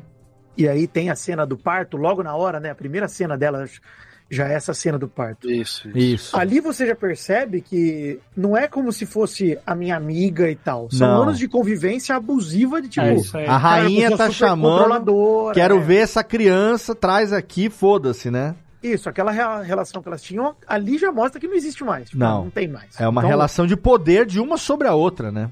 É isso que o Marcelo falou que eu gostaria de ver, cara, numa segunda temporada, através de flashback que seja. Cara, como é que se deu essa ruptura de, de fato, né? É. Porque das duas, uma, ou ela sempre foi uma pessoa que tava só esperando uma oportunidade, como todo mundo em Game of Thrones é, né? No fundo, é sempre a pessoa que, cara, não quero ser rei, não, mas se sobrar, eu quero, né? E, é, provavelmente ela tem A essa. pessoa se acostuma com o poder, né, também, aí... É, eu acho, eu acho que foi, foram algumas coisas, né? Se a gente levar. Eu vamos- acho que o Kristen Cole tem papel nessa merda. Então, vamos, reti vamos Com retirar. certeza. Primeiro a gente retira essa- esse lance da paixão das. Rancoroso do caralho esse cara. Porque ah, isso a gente não sabe se realmente. Não, é- era uma impressão. Uma teoria. que- é, sim, sim. Mas mesmo assim, sem- tirando isso aí, elas eram amigas e aí uma virou é, mulher do pai da outra sem Isso. avisar. Isso. Né? Esse acho que foi o primeiro ponto é, de ruptura aí das duas. Sim. Né? Aí depois teve o lance do Kristen Cole. Pois eu quero falar enquanto mulher, inclusive. Por favor. Tá. De- mas aí teve o lance do Kristen Cole que enquanto a, a Alison tinha que transar com aquele velho capenga lá por obrigação, a Ranira tava curtindo o ali bonitão. entendeu? Então, acho que foram. É, isso se agravaria mais, obviamente, se elas tivessem um romance é, pre- pre- pregresso, claro, né? Mas acho que só. é, E aí, o- isso que o Vidani falou, pô, o pai, aquele velho maldito, vai. vai o Otto, né? Otto, aham. Vai, vai envenenando a menina. E aí ela vai criando os filhos pra ter raiva dos filhos da outra. Então, É. assim, são Essa é vários impressão anos. também. É. E aí, naquele jantar que é magnífico lá, que aqueles fazem meio que as pazes, mas ali é muito difícil de você colocar as peças de novo no lugar, porque já tá tudo muito esgarçado as relações, né? Então. É, acho, que até, acho que até porque, tipo assim, você vê a Alicent tendo que se manter aquela mulher pura e sempre com o rei lá, caquético e tal. E aí ela vê que a Ranira, fazendo tudo que ela fez, não perdeu em nada de, das suas posições, não perdeu em nada da- da- das coisas, é, porque ela fez. Ah, zoou o barraco lá, tava com, tendo filho de um outro cara, e ainda assim ela ainda ia ter direito ao trono, ela, tipo assim, ela, poxa, eu sempre tive aqui no meu lugar fazendo as coisas certinho, do jeito certinho, e, e por que que eu não posso colher os meus frutos e eu tô vendo uma outra pessoa que não é tão digna, né, entre aspas. Mas na- aí, do ponto de vista dela, exato. O ponto de Sim, vista. Então, mas é, é por isso que eu acho que. Porque no livro, a Alicent ela é mais velha que a Rainira e elas não têm essa amizade Não pregressa. tem. Então, se eles trouxeram isso pra série, talvez é, eles, eles queiram explicar isso ainda mais nas É, próximas Tem temporadas. motivo, né? Vai surgir de repente alguma coisa aí. É, eu acho interessante, e vocês já mais ou menos pontuaram isso, mas quando a gente tem os dois lados ali, um, é yin yang a relação delas. Sim. Tem é, essa coisa da dignidade que o Jeff trouxe, né? A, a Alicent, ela é a dignidade encarnada. Uhum. Ela não, perdão a expressão, não mija fora do pinico Sim. em, em nenhum momento. Porque ela sabe que tem os olhares de um- todo um reino sobre ela também. Ela é a rainha. Ela não pode fazer caca. E Mas, mesmo antes, né, também. mas é que antes aí, tô pensando aqui em termos de série, né? Porque eu não, Uhum. não li o livro. Mas ela era uma menina da corte que não tinha também um- uma grande pretensão. E ela, a partir do momento que ela entra no papel que o pai tece para ela, eu, eu, eu entendo que num primeiro momento ela não tinha noção do que, que ia se desdobrar. Ela estava indo lá e dizia, bota, o seu vestido, bota o vestido da sua mãe. Entende? Ele foi tramando, é, foi, Sim, foi, com foi certeza. arquitetado. E ela, como menina que obedece ao pai, foi fazendo. Então ela está sempre em obediência. E nesse, por causa disso, ela está sempre em segundo plano, mesmo sendo rainha. Perfeito. Então ela é olhada por, por todos. Ela é, é- é- e até em certa medida é, só enquanto interessa, porque ela também é colocada de fora, né? Ela é tanto uma peça quanto qualquer outra, enquanto que, que a, a Renira é a encarnação da liberdade. Sim. Exato. Então, é- é, eu acho que se tem alguma questão de inveja aí, alguma coisa assim, talvez seja o que ela mais inveja na Renira, é a liberdade que ela tem. E aí- aliada, com, com- aliada com poder. E, e aí, nisso que a Jéssica falou, inclusive, a gente pode pôr, pôr, por exemplo, o Vaemon, que é o irmão do, do, do Corlys Velaryon, né? Que ele, que ele porra, o, o meu irmão, esses moleques não são filho dele, não são meu sangue, eu quero ser aqui, eu quero tomar. O próprio Waymond fala isso, pô, eu, eu treino, eu estudo. É o eu rolê dos segundos irmãos, né? O É. Otto mesmo é o segundo irmão, então por isso ele tá tendo que lutar Eu, tanto, eu né? sou preparado Sim. e esse meu esse merda do meu irmão mais velho aí, que é um merda, pegaram ele na sarjeta aí, Sim. ele vai ser o rei. O Então- Daemon também então, tem isso. É, a, a monarquia ela só serve pra gerar inveja mesmo e morte de parentes. Não tem. Não tem. Como príncipe, eu vou fingir que não ouvi. Ah, olha aí, olha aí, muito bem. Gente, é, eu quero aqui perguntar o seguinte: ah, o que que vocês. Aí eu vou, vou puxar de cada um aqui, a gente pode ir conversando sobre isso. É, o que que vocês mais curtiram e o que que vocês menos curtiram na série? É, eu vou, vou me dar aqui a liberdade de falar assim. é, bom, o que, o, as- o que eu mais curti, na verdade, foram as adaptações que pra mim ficaram melhores na série do que o que eu li no livro. Então, eu gostei, como eu falei, dessa questão lá de mostrar a luta deles nos degraus contra a triarquia lá e o engorda caranguejo. Eu gostei da maneira como eles resolveram, por exemplo, a, a morte, entre aspas, do, do Lenor Valerion. Gostei demais da maneira como isso aconteceu, porque naquele episódio deixa claro que ele estava conivente, ele sabia o que ia acontecer, e no livro não. No livro não se sabia. É, no livro a versão era que ele tinha sido ou morto pelo amante dele, ou ele tinha sido mandado matar pelo Daemon. E acabou. E morreu, nunca mais se ouviu falar. E ali a gente viu uma versão diferente, né? Outra coisa que eu gostei muito também foi a maneira como na série foi retratada a, a ruptura, digamos, que aconteceu entre a Renira e o Christian Cole. Que ali deixou a entender que ele tinha um objetivo mais é, amoroso, apaixonado, digamos assim e tal, e ela não, né? E aí o cara virou um puta de um.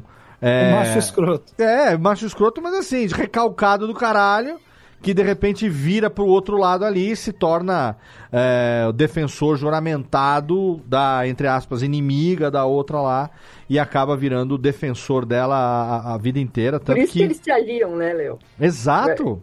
Porque os dois têm o mesmo recalque com a liberdade da, da Renira. Uhum. Como assim você me beijou e não vai casar comigo? Eu sou juramentado, eu entreguei a minha pureza pra você. Igual a tradução, né? Exato. Exatamente. E toda vez que ele aparecia lá fazendo alguma coisa assim, sabe? Que a gente, a, eu, a Nath, a gente sempre assistindo, ou junto, ou online, con- conversando pelo chat, a gente falava assim, o cara recalcado do caralho, né? Puta que pariu, esse cara é recalcado. O homem traído é pior do que mulher traída, né? Porque o cara. Ele se, nem foi traído, ele se sentiu. É, é, é, é, como é que fala? Se sentiu preterido, né? É, ele se sentiu desprezado, né? Imagina Esse ele. cara ainda vai dar muito pano pra manga. Ainda. Ele queria vendo. largar o o manto, né? Não é pano no caso dele, vai dar muito manto pra manga ainda, pelo jeito. ele queria, ele, é, ele queria largar o manto pra ficar com ela, mas assim, você olha do ponto de vista dela, mano, assim, beleza, maravilha, você é bonitão, você é lá o que foi e tal, mas eu sou, eu Alberto. sou, é maravilha, Alberto. Eu sou a herdeira do trono de ferro, querido. Sabe? Então, é, não dá, entendeu? Não, não tem um negócio. Então teve assim algumas coisas é, dessas adaptações assim que no livro é, elas foram bem mais superficiais e elas acabaram sendo mais é, bem tratadas pra mim na série e eu gostei bastante da maneira como isso aconteceu, sabe? E a, a questão do Viserys também, né? Pra mim uma das cenas mais é, fodas que teve na temporada toda foi aquela cena dele decrépito Nossa. entrando na sala do trono, é tudo, incrível, a mano. interpretação do ator, é, a, a música, o timing da maneira como aconteceu, a coroa dele cair no chão. Você sabe que aquela coisa da coroa cair no chão e o Damon pegar e colocar na cabeça dele foi improvisada? Uhum. Eu vi. Foi É. improviso. A coroa caiu da pra cair, cabeça E o Matt Aí Smith ele foi olhou lá. pra ele e falou assim: Cuidado, eu, rainha. Eu não acredito muito nessas Bom, é, foi não. o que o, É, o Gabriel não tem Game- coração, É, foi o mano. que o, o diretor lá falou, mas enfim, ele pode estar criando um factoide aí pra É, gente, eu entendeu? acho, É um projeto. O projeto dele é criar factoide. Factoide. Inclusive, a música que toca nesse momento se chama Protector of the Realm. Protector é of muito the Realm. boa, cara. Foda, muito boa mesmo. Foda pra caralho. E Emocionante. tinha o que eu não gostei, mas eu não tô lembrando agora. Agora que eu lembrar, eu falo. E aí eu quero que vocês agora me digam, Jéssica, já que você Ó. tá rindo aí. Bom, Quem quiser, fale aí o que, que vocês mais gostaram e o que, que vocês acharam. "Hum, é", sei lá, não, não precisava. Ó, ó, fala aí, Jé, fala aí, depois Não, eu o, falo. o Padre, o Padre Considine, que é o. Pede com o ator- Viserys. é, que faz Viserys. Isso. Eu não conhecia ele como ator. E eu passei a admirar muito. Parece que ele fez porque- Peaky Blinders, se eu não me engano, alguma coisa assim, né? É, mas Fez, fez. O que é, assim, uma interpretação dramática, né? Eu, eu- Foda é ele. bom. Foda. o cara é muito bom, assim. E ele eu tem um seguir podcast, ele no- viu? Ele tem um podcast de colecionismo, um negócio assim.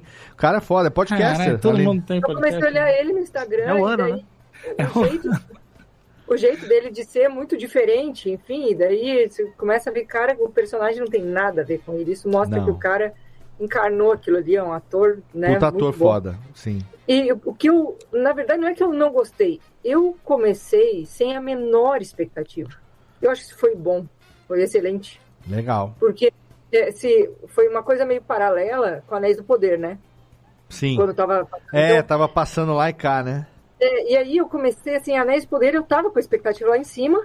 E sabe quando. Eu desengajei, né? eleitorais, De poder, assim, nem terminei. Cruza, cruza o, o, Chetre, o né? nível, o nível de interesse de um pro outro, É, assim, o, o aham. rating. Foi o que aconteceu. O meu. é, a minha expressão do Anéis do Poder foi decaindo, enquanto que Anéis, é, o melhor, é, do dragão foi, House foi, Dragon foi subindo. E eu ficava presa olhando, sabe? Não, é, de uma semana para outra ali, porque a gente não, não maratonou, né? A gente também não deixou para ver tudo junto, foi vendo tudo na semana. Ah, sim. E meu, era, era um, aquilo, aqueles personagens passaram a me interessar. Eu achei que ia ter uma pegada meio novelão, por causa Aham. dos saltos temporais e tal. E achei que eles é, orquestraram tudo muito bem. Então, na verdade, tinha um, um quê no início, assim, de, ah, não estou muito interessada, mas eu acho que isso foi bom porque fez com que eu valorizasse mais, fosse surpreendida, né? Estivesse aberta a ser Sim. surpreendida. Sim. É, a melhor coisa é, foi essa preparação sua aí, de, de não ter uma expectativa realmente, não ter consumido nada anterior e, e se deixar é, ter, ter essa primeira impressão, né? É, É. muito bom. Foi legal. Ó, E aí? ó, vou falar, posso falar o meu? Pode. Olha só, é, o que eu não gostei. Eu queria ter visto mais a Lena, cara. Visto mais, sei lá, a relação dela com o Damon ali, porque eles Sim, ficam sim. um bom tempo, É, né? foi, ela ali, morreu rápido e- mesmo. E se você pegar no livro, até, tipo assim, na, naquele conselho de 101, a Lena estava até sendo considerada. É que não aparece, Isso. né? Parece que ela nasce bem depois disso, na série dá essa impressão. Mas no livro, ela, ela até era considerada é, depois do Lenor, né? Que o Lenor era, acho que era o segundo, na, na verdade. E, poxa, eu queria ter visto mais ela, e ela tinha um, um dragão, um, né? A dragoa muito foda. E É a maneira, talvez, mais- como, como ela se tornou a, a, a- a, digamos, dragoneira da Rhaegar, né? Seria foda, Pois né? é, pois é. eu gostaria de ter visto isso e tal. Que mostra ela E- conversando, ela com 10 anos, 12 anos ali, conversando com o Viserys e perguntando da, da dragoa, né? Perguntando, e a Rhaegar, né? Eu vi falar e tal, ah, ela tá por aí, não sei o que tem. De repente já aparece ela adulta, casada com o Daemon, e Rhaegar é, é ela que é a Dragon Rider dela, né? Achei fudido Uhum. isso, fudido, fudido. É, o Veigar, na verdade, né? A Veigar, o É, que, que eu falei? é Rhaegar, né? A Veigar, é, Veigar, desculpa. é. Então, é, disso... É muito nome, né, dizer que Vitor? eu- É muito nome. muito nome. É, eu não vou dizer que eu... Não, não é que eu não gostei, mas eu queria mais. Gostaria de ter visto mais. Quando ela morre, meio que você não sente falta depois, né? Eu fiquei com essa sensação também. Parecia É. que. É, porque passou tão rápido. É tipo assim, ah, você pode casar com o rei, aí casou com o Daemon, aí isso res- se resumiu, a vida dela foi resumida a isso, entendeu? É. E no livro ela E não a- morre assim também. No livro ela morre, de, Ela morre no, no parto, parto, e né? pronto. É, não tem É, essa, sim. essa romantização dela pedir pra, pro dragão Mas queimar foi ela e muito tal. foda, eu achei. velho. Não, eu gostei muito mais da adaptação, com certeza. Eu também. Eu Muito também. mais eu da acho série. que eu acho que as adaptações conseguiram ser muito felizes, inclusive em condensar alguns eventos Sim. que estavam separados né, em momentos diferentes. Você tem um Sim. vai e volta, tipo, até, até a- o momento que o namorado do, do Leonard morre é outro, e aí eles condensaram isso para aquela festa onde o, o, o Christian Cole pega ele lá e tal. Então tem várias dessas coisinhas, alguns conselhos que acontecem em algumas outras cidades, aí eles juntam e colocam isso, todos Sim. os eventos já. Eu acho isso muito legal, porque é uma forma. Porque quando você está escrevendo livro, você vai, volta, você pode fazer várias viradas, né? Agora a série ela precisa ter um ritmo, senão parece que você fica muito perdido, né? Você Claro. começa a não entender várias coisas, porque, enfim, são muitos nomes, são muitas coisas. Agora, uma das coisas que eu mais gostei também tá envolvido com a, a, a Veigar, que é o, o Aemond dominando a Veigar, cara. Sim, que apesar foda, de ser um foda. episódio que, infelizmente, né, mandar um abraço lá pro diretor que adora ver filme no escuro, e, que o Ah, episódio não, me, tava, não tudo- me atrapalhou, não. tava bem escurinho. Talvez a minha Nossa, TV, é, talvez. atrapalhou pra Você viu a caralho. desculpa que eles deram? Que ele falou assim, ah, não, a TV de vocês que não é boa. A minha porra. TV, a minha TV que é LED ajudou bastante, minha, então, talvez, cara. mas eu, eu- eu gostei. E pra mim fez sentido, não só esse episódio, como o episódio do enterro da, da Lena também lá, que tem o funeral Não, sim, e, deu pra e fica enxergar, tudo no mas escuro ali. Eu teve acho que que, fez sentido. aqui em É, casa. eu acho, mas tudo bem, mas tudo bem. É, mas a cena foi muito foda, inclusive, é, vou recomendar também, o Léo já recomendou aqui, mas vou recomendar de novo o, canal no YouTube mostrando a- o- os behind the scenes lá. Ah, é foda. Essa, eu essa adoro cena, making off, cara, adoro making ela off. foi, ela, os caras falaram que ela levou quase um ano pra ser toda gravada, desde o começo até o final. Tanto que no final eles ficaram com medo do moleque ter crescido muito e parecer, e parecer assim, tipo, poxa, ele tá maior do que quando ele começou a ser. É, mas pô, um dragão de 150 metros de comprimento, acho que é relativo, né? É bem, é bem incrível essa cena, ela é bem assim, tipo assim, porque você vê o sangue no olho do moleque, sabe? Sim, sim. É, quando ele ainda tinha olho pra pra mostrar sangue. Boa, Jeff, Literalmente boa, o boa. sangue, né? Porque depois ele vara o olho dele. Tá. E, e também uma cena que eu gostei demais é o jantar, cara. Parece a cena do filme do Shrek, cara. Os caras jantando, assim, aquela tensão, sabe? Tipo, é, foi bem legal, assim. O, o Eamon pega e olha pro, pro, pros meninos e fala ah, aos dois two strong boys, né? É. Nossa, esse tipo... Cara, você... Toda é essa muito- provocação foi muito bem, bem É, feita, faltava muito bem. o xaropinho, falar, "Ei, rapaz, É, ratinho! Pra mim, isso e unido também, cara, a- a- as, as caracterizações e também as atuações dos personagens. É, é incrível como você vê o sentimento do personagem sem precisar falar uma palavra, assim, Sim, sabe? sim. Você vê desapontamento, você vê receio, você vê medo, você Não, vê. puta- puta- é, e- Que é cara, assim é, do caralho. Seio realmente- quanto seio você vê também, no caso. Exatamente. Eu E- sei o receio, né, Vitão? Pra mim, essa cena. E a cena do, do, do rei, óbvio, chegando lá e metendo louco é, é muito legal. Muito Achei, legal mesmo. Achei demais. Ô, Vitor, a gente não pode deixar de falar aqui, eu sei que Não, você vai falar eu vou também puxar, o seu. eu sei, Ih, eu então sei, vai lá, manda ver, é, manda ver. Eu ia falar o seguinte, só uma parada que eu não gostei antes de falar mais nada pra também não ficar falando só bem. É, cara, como não tinha muito background, tinha, tinha momentos que me deixaram muito confuso, que eu acho que eles explicaram mal algumas paradas. Por exemplo, Hum, os caras foram trocar o mão lá, que era o Jamanta, e aí o Hightower lá, né? Sempre lembro do Jamanta do Locademia de Polícia. Ah, boa, Hightower, isso aí. E aí, pô, lembro, enfim, foram trocar o cara por quê? Porque ele tava fazendo merda lá, fazendo um complô, descobriram o complô do cara, Exato. aí trocaram. Aí morreu o novo mão, traz o cara de volta e ninguém explica porra nenhuma, cara. É, sim. Eu falei, cara, por que que, assim... É, mim, um o buraco Vidani, o Vidani. Foi a você- Alice, Você, a Alice. você, você já foi casado, cara? Não, É, ué. não, apesar de ter tentado já. Né? É isso, cara. Não por isso que. Ela falou, pô, dá uma Não, chance, foi por escolha, mas não foi minha escolha. né? Isso. dá uma chance pro meu pai de novo, tal. Aí o velho goiabão lá. Descontratar os. É, eu queria ter visto isso, queria ter visto a Goiabada. Eu, eu não lembro, eu acho que no livro tem uma explicação por que, que ele voltou, mas eu não lembro agora pra falar É porque ele exatamente saiu qual por motivo zoado, né? Pelo que eu lembro. Pô, era grave o negócio. Pô, o cara. Pra mim, é, Pô, pra- eu, eu li Não, ele saiu, ele saiu por conta do da, da, da- que ele tava fazendo a alegação Complô, lá, isso, é, isso. de que que a Ranira falou pro rei, né? Aí, Isso. Só que o que acontece, eu acho que naquele momento que aconteceu aquilo, eu acho que a Ranira tinha ido pra Pedra do Dragão, se eu não me engano. E aí, por isso que aí quando ela não tava mais lá, aí o, aí o, o cara chamou Então, o mas Otto nada disso tá na, na série, né? Não, é não ponto. tá, exato. Na, na série Não. dá, é uma explicação cagada, quer dizer, É, não tem explicação, um saiu, zero, né? que ter- ser ele, porque não tem É, outro. acho que- exatamente, é como se tivesse só duas mãos. né? É, o É. direito e esquerdo. É, então, tipo, ninguém mais, o outro lá morreu, ele vem É. e, e ficou. E aí foi isso, foi isso que você achou zoado, Vitão? É, coisas assim, acho que esse é o principal exemplo que eu lembro, mas É. de. Acho que é o único exemplo, na verdade, que eu lembro de uma coisa mal explicada. Como eu falei, acho que eles mandaram muito bem, e aí vou emendar na, na melhor coisa pra mim, que é de fato, eu já falei no começo, mas é, é o casting pra mim, né, cara? É o elenco como Casting, um todo. O Jeff demais. falou um pouco, mas. Cara, acho que a escolha dos atores e das atrizes. Emma Darcy, fudida pra caralho, hein? É, então eu ia falar que eu, eu adorei a Millie Alcock, né? Que é Isso, Millie a Alcock, Renira é. Inclusive, eu achei que falei, eu pensei assim, cara, essa mina foi muito boa. Pra ter, a outra tem que ser espetacular. É esse o meu ponto, cara. Quando eu vi a Millie Alcock rebentando, eu falei, cara, a outra Ranira tá fudida porque essa mina arrebentou. É. E, cara, a primeira cena da Emma Darcy já é um soco na sua garganta. É uma loucura o bagulho. Já Sim. te deixa com um nozão aqui. Você fala, caralho, que porra é essa? Você já odeia a Alice. Se você não odiava antes ali, você. Blau, pagou à vista o ódio pela Porque Alice. às vezes ela parece um pouco o Cid do, Madagas, do Madagascar, Então, não, eu cara? acho do, foda.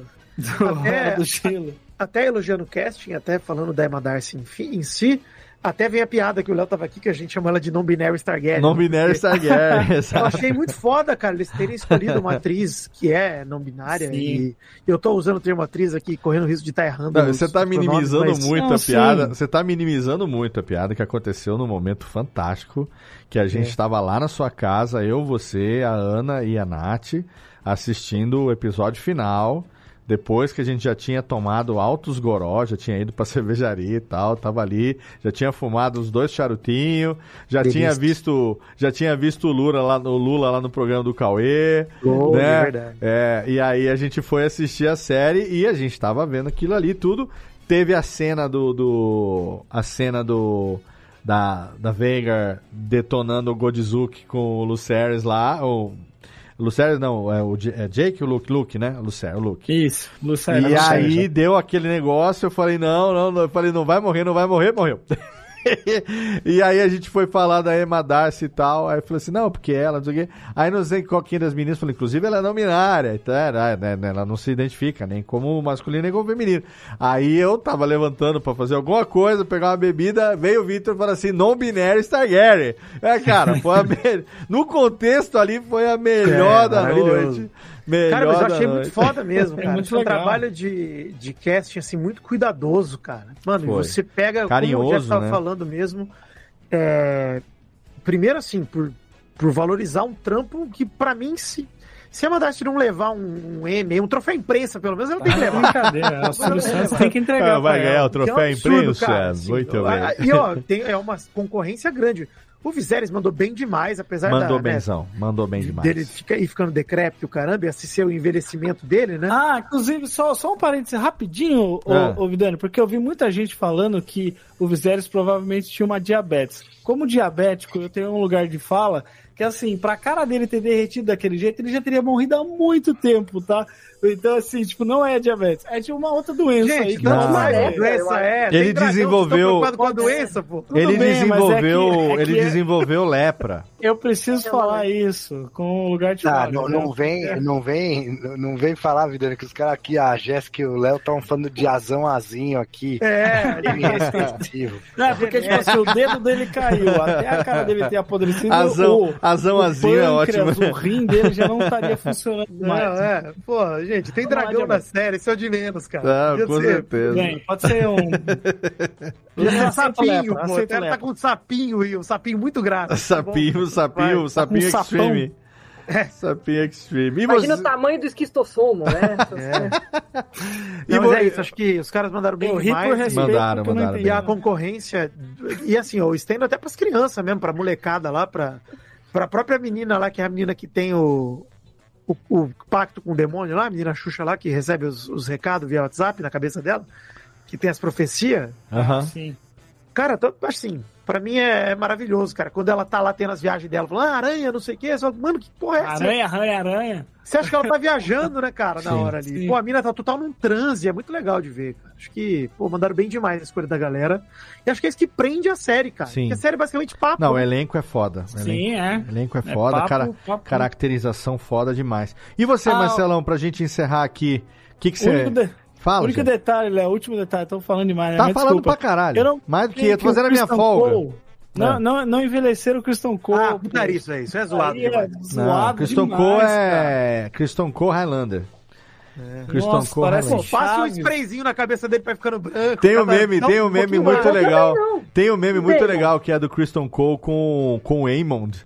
Aí mostrando o Eamond molequinho, depois o Eamond treinando, depois o Eamond de tapa-olho. E o Christian Cole, tipo, ele vai rejuvenescendo. mesmo jeito. É, muito foda. Muito Pô, não botaram nenhuma barba no filho da puta. É, cara. é, filha da Faz mãe. alguma coisa, quebra uma perna dele, sei lá.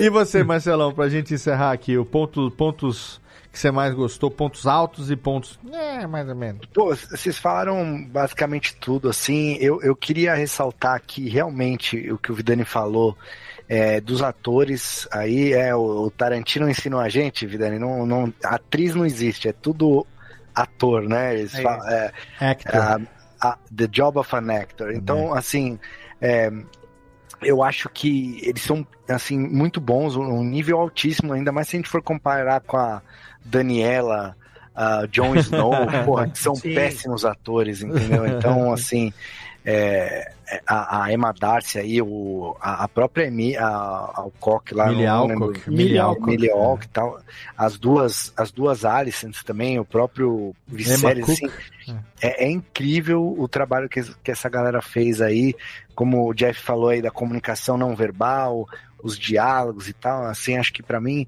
é, é- essa série do jeito que ela foi construída, se as atuações fossem ruins, ela não teria não teria sido a mesma coisa. É, aquele ponto alto lá que a, a, a Ranira chega pro pai e fala, porra, pai, você quer realmente que eu seja rainha? Então me ajuda, porra. Me ajuda, filha da puta. E aí ele, ele vai e entra na sala do trono e a música, ele vai mancando, ele vai.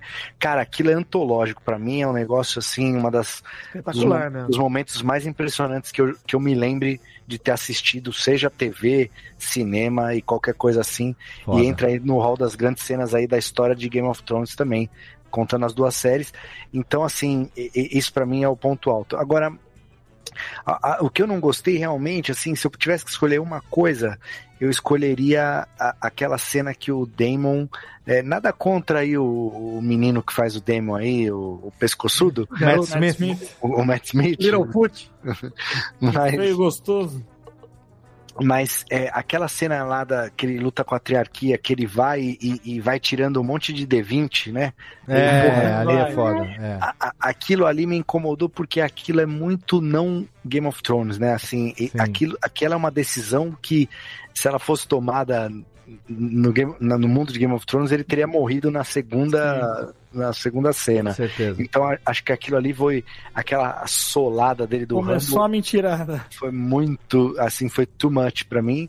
E teve um outro momento que aí foi uma adaptação do livro que eu não gostei, que foi a, a cena do Christian Cole matando o namorado do, do Leonor. Ah, essa Porque- sim, sim. Porque na, na- no livro, ela, essa morte acontece na, numa justa, né? Então eles ah, Exato. é verdade. eles estão lutando e, e ali fica um negócio tipo, pô, tava lutando aqui, competindo, o cara matei o cara, paciência, né? É, Era pelas festividades do casamento, né? To- todo mundo morre um dia, né? Agora, nessa cena em si, ele como guarda real matando Sim. um convidado da É, família do Isso é absurdo. e, e não ter tido nenhuma consequência que a gente tem assistido, e aí aquele, a questão dos time jumps que o Vidani falou é, entra muito, assim, me incomodaram realmente, porque é, você vai, você não consegue seguir né, uma linha, você vai meio que patinando, e, e apesar disso tudo da série ter sido tão boa, eu acho que é, é, é mais mérito ainda pra galera que, que, que fez a série. Então, esses são os meus pontos aí, mas, de novo, porra, excelente, excelente série. Com certeza. É, não tem nem o que dizer, assim. Excelente. E agora fica a expectativa, porque tudo indica que. é, eu ouvi hoje no, no podcast que eu falei com o pessoal da produção. é, eles já estão trabalhando na pré da segunda temporada, já tem uns três meses. E a, essa, a pré-produção, ele falou, ó, a gente, pré-produção é tipo se, seis a oito meses antes de começar as gravações. Então, sabe, a gente já tá hum, falando de página de script, de roteiro, de arquitetura, do que está sendo feito e tal. E então, tudo indica que vai ficar para 2024, né? Então, tipo, temos, temos mais um buraco aí de um ano. E aí vamos esperar para que a gente tenha a que a gente tenha, enfim, 2024 o mais rápido possível. E se você não leu ainda Fogo e Sangue, dá tempo de você ler até para saber o que vai acontecer caso você seja bastante fã também. Eu indico demais. Muito hein? bom, leia, leia, porque eu, eu falei, não, não tem como aguentar até 2024, eu tenho que ler isso aqui, porque Ah, eu sou muito consigo fofoqueiro. Então, Vitor, o Vitor tem que Muita ser coisa pra consumir, gente. Você Ô, tá maluco, Vitor, muita coisa pra o- ver toda semana, não dá não. O Vitor pra tem que se, assim. ô, Vitor, você tem que se alfabetizar antes de ler, porque você não sabe ler, pô, tem que Então, eu gosto de imagem, né? aprender. Gosto de imagem. Então, Tem que- Jeff, é- esse lance que você falou, eu concordo com o Vidani, assim, é- é- ele é uma ação muito é, imediata que a gente tem quando a gente termina alguma coisa, a gente quer consumir mais daquilo, Ah, né? Se Sim, você, sim. se você Deixa dá um- maturar, né? dá Digerir. uma, se- uma semaninha, você esqueceu e você já, já pulou, né? Sim, Mas Hoje agora em você dia já a leu. concorrência é muito grande, cara. Pô, tô vendo, vou dar um exemplo aqui. Nós estamos gravando aqui dia 23 de novembro de 2022. Sim, sim. Saiu Pantera Negra 2 ali, o Wakanda Forever. Sim. Eu ainda não vi. Eu Se não. fosse em 2019, se eu não tivesse visto no primeiro fim de semana, eu tava tendo crise de ansiedade. Sim. E acho que esse momento de tanta coisa me levou para um choque que eu falei, calma aí, eu não preciso ver tudo, não. É, até ir pro cinema, pra ir pro cinema tem me levado. Tem sido difícil pra me levar pro cinema, hein, cara? Então, e esse é o ponto, cara. Eu acho que eu comecei a curtir mais as paradas que eu consumi quando eu vi mais criteriosamente, mano, as paradas também. E você não Cara, que der vontade, cracudo, né? então, É, eu vou dar um exemplo, inclusive. é- é, nessa época do, do House of the Dragon, eu só tava assistindo House of the Dragon e Senhor dos Anéis. Eu não. Eu parei de ver She-Hulk, que tava no meio. Eu parei de ver o Endor, eu nem comecei. é. Nem comecei, Andor, também. Não, eu come... depois eu. Agora eu já, já assisti, mas assim, eu esperei terminar pra não ficar assistindo todos esses conteúdos Sim. de uma vez só pra ficar. é, num- eu queria focar na- na- na- na- nas obras. Eu acho que é, o próprio Pantera Negra eu nem assisti ainda, por exemplo. Aham. Então, eu, eu acho que é, é- é- essa a gente tá mais maduro talvez hoje em dia, não sei. É. Sim, É. Curadoria é o nome disso, é curadoria. É pra não Vai, ficar vai, no é. fomo também, né? É, Porque não, antes a gente é- tinha muito esse negócio de ah, ter que uma coisa- participar, ter que participar da, É. da, da discussão. Ah, a Tipo, gente você segura a onda e é, vai. também E é você vê tem- que a vida segue. E É. pode- É isso, Isso, que a. Jéssica tá falando. Tem uma coisa que chama vida, né? Que É. exige que a gente tenha, a gente tenha outras coisas pra fazer a- É a- aí. além de consumir as 400 milhões de coisas novas que aparecem todo dia. Mas, independente disso, assistimos House of the Dragon, gostamos. A gente aqui não tem esse negócio de ficar dando nota ou não. Se a gente não tivesse gostado, não estaríamos aqui gastando essas duas horas e pouco aqui pra conversar do episódio e do episódio da, da série da temporada. E é por isso que agora eu fecho a conta e passo a reguita para encerrar esse episodinho do Radiofobia. Pra você que tá aí no YouTube, você viu que deu um black track, mas a gente vai dar um jeitinho. Pra você que tá no podcast, não aconteceu nada. A edição é maravilha, Alberto. E você tem aí uma sensação delícia do começo ao fim. Eu quero agradecer demais aqui a participação dos meus amigos, começando por a- pela menina que finalmente, semana que vem, por ocasião de CCXP 2022, como ela disse ontem, eu vou conseguir dar um UTA. A menina Jéssica Dalcin, finalmente. Vou dar um, um, um upa. Upa, upa, eu achei UTA, um UTA lalão, UTA lalão, UPA lalão. Vamos dar um UPA lalão. Dar um upa ao vivo e a cores. Dar um né? UPA ao vivo e a cores depois de, de 14 anos aí que, a- que a gente se... Que louco isso. Não é? Que finalmente vamos dar aquele abrax. E vamos bora pro videokê, Léo. Vamos, sábado à noite é videokê na Liberdade. Temos que chamar os amigos aí, vamos ver quem está. A gente vai, a gente vai fazer um Que arrastão. sábado da CGSP? Hã? Sábado da CCXP, exatamente. Vai estará on, provavelmente. Então, sábado da CCXP estaremos lá. Eu estarei provavelmente sexta e sábado. Sábado, certeza. Sexta ainda não. Mas tudo indica que sim. Sexta-feira estarei lá também, porque vai ter um evento. É, um painel de Jovem Nerd, que talvez eu esteja lá também. E no sábado não. Sábado eu estou a passeio. Estou lá com minha doce Natália, com a minha cunhadinha Camila também. Júlio Acorde vai estar lá. Jéssica Dalcinha, Evandro e Helena estarão lá. Espero encontrar com todo mundo. Vamos lá com- conversar com o Marcelo Bassoli lá na Iron. Vamos Apareçam, apareçam. Vamos, lá com certeza. Vamos lá para encher o sacolé de Marcelo enquanto trabalha. então, Jéssiquinha, obrigado e até daqui a pouquinho, né?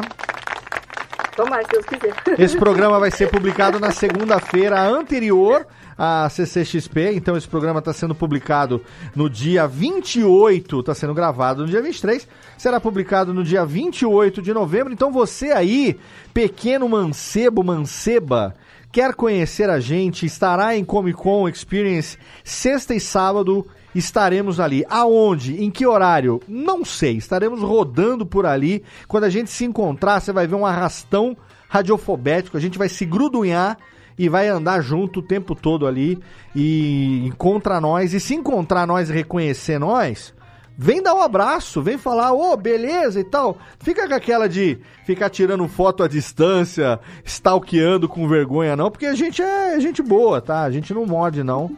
E Jessiquinha estará lá toda cheirosa com o seu marido Evandro e sua pequena Helena. Obrigado, Jessiquinha. Não vejo a hora de te ver. Igualmente, beijo. Valeu. Obrigada. Obrigado também, Vidaneiro Stargaryen, o nosso mais novo. Mais novo não, né? Porque ele é podcaster já da velha guarda da Portela, mas está ali agora com o seu. Com o seu. Vai te catar, faz aí o. Chiclin, Vidanex. Ah, gente, agora que eu estou andando, né, com é, nerdcasters, né, minha vida... Ela tá... Queria dizer uma coisa antes, Léo, que, enfim, estamos fazendo aí o Vai Te Catar, eu e Malfátio, que é minha alma gêmea de podcast, não tem Sim, jeito. grande malzinho. Entrosamento 110%. Com o Maurício. Nós somos a dupla Robin Robin, né, Léo? E como a gente citou no Vai Te Catar mais recente, esse é o momento dos Robins, porque até o jogo do Batman atual é de Robin. É de Robins, Batman. exato. É um monte de, Batman, de Robin. Então, cara, é, muito feliz de estar lá, pô, um puto orgulho de estar no feed de pessoas que eu admiro tanto, assim, e acompanho o trabalho tanto tempo, com um projeto comigo ali, produzindo tudo e fazendo pauta, editando o programa, gravando, botando a cara a tapa, acho que puta, é um puto orgulho.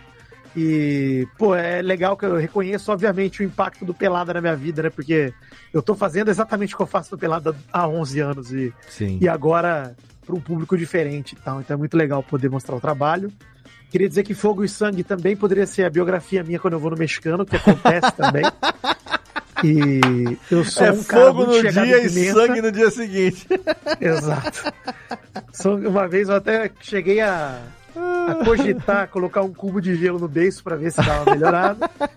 É boa. É, de repente, se botar um frutili, né, dá uma, dá uma ajudada ali, um momento de alívio. Oh, o Lollipops ali, o, o sacolé. Mas, cara, tô muito feliz, né? Obrigado pelo convite mais uma Que vez. isso, tamo junto. juntos. E ouçam lá o Peladranet ainda, ouçam o Vai Te Cantar. Sim, com E certeza. peçam para a Jovem Nerd o Nerdcast de Ted Laço. Oh, porque se acontecer, precisamos. Believe, believe que vai rolar. Believe, aqui, ó. Eu tenho que Believe. o papelzinho aqui. Believe que vai rolar. Espero poder estar lá também, porque É eu meu adoro. capacho, inclusive, Léo. Léo veio aqui em casa Sim. meu capacho é o Believe. Na, Ted na hora olhamos o Believe eu ali. sempre deixo ele torto. Sim, é, de propósito, que é pra fazer a Exato. alusão ali ao cartaz de Ted Laço. Obrigado, vida longa. Vida longa não, porque tem uma vida determinada, 29 episódios nessa Copa, né?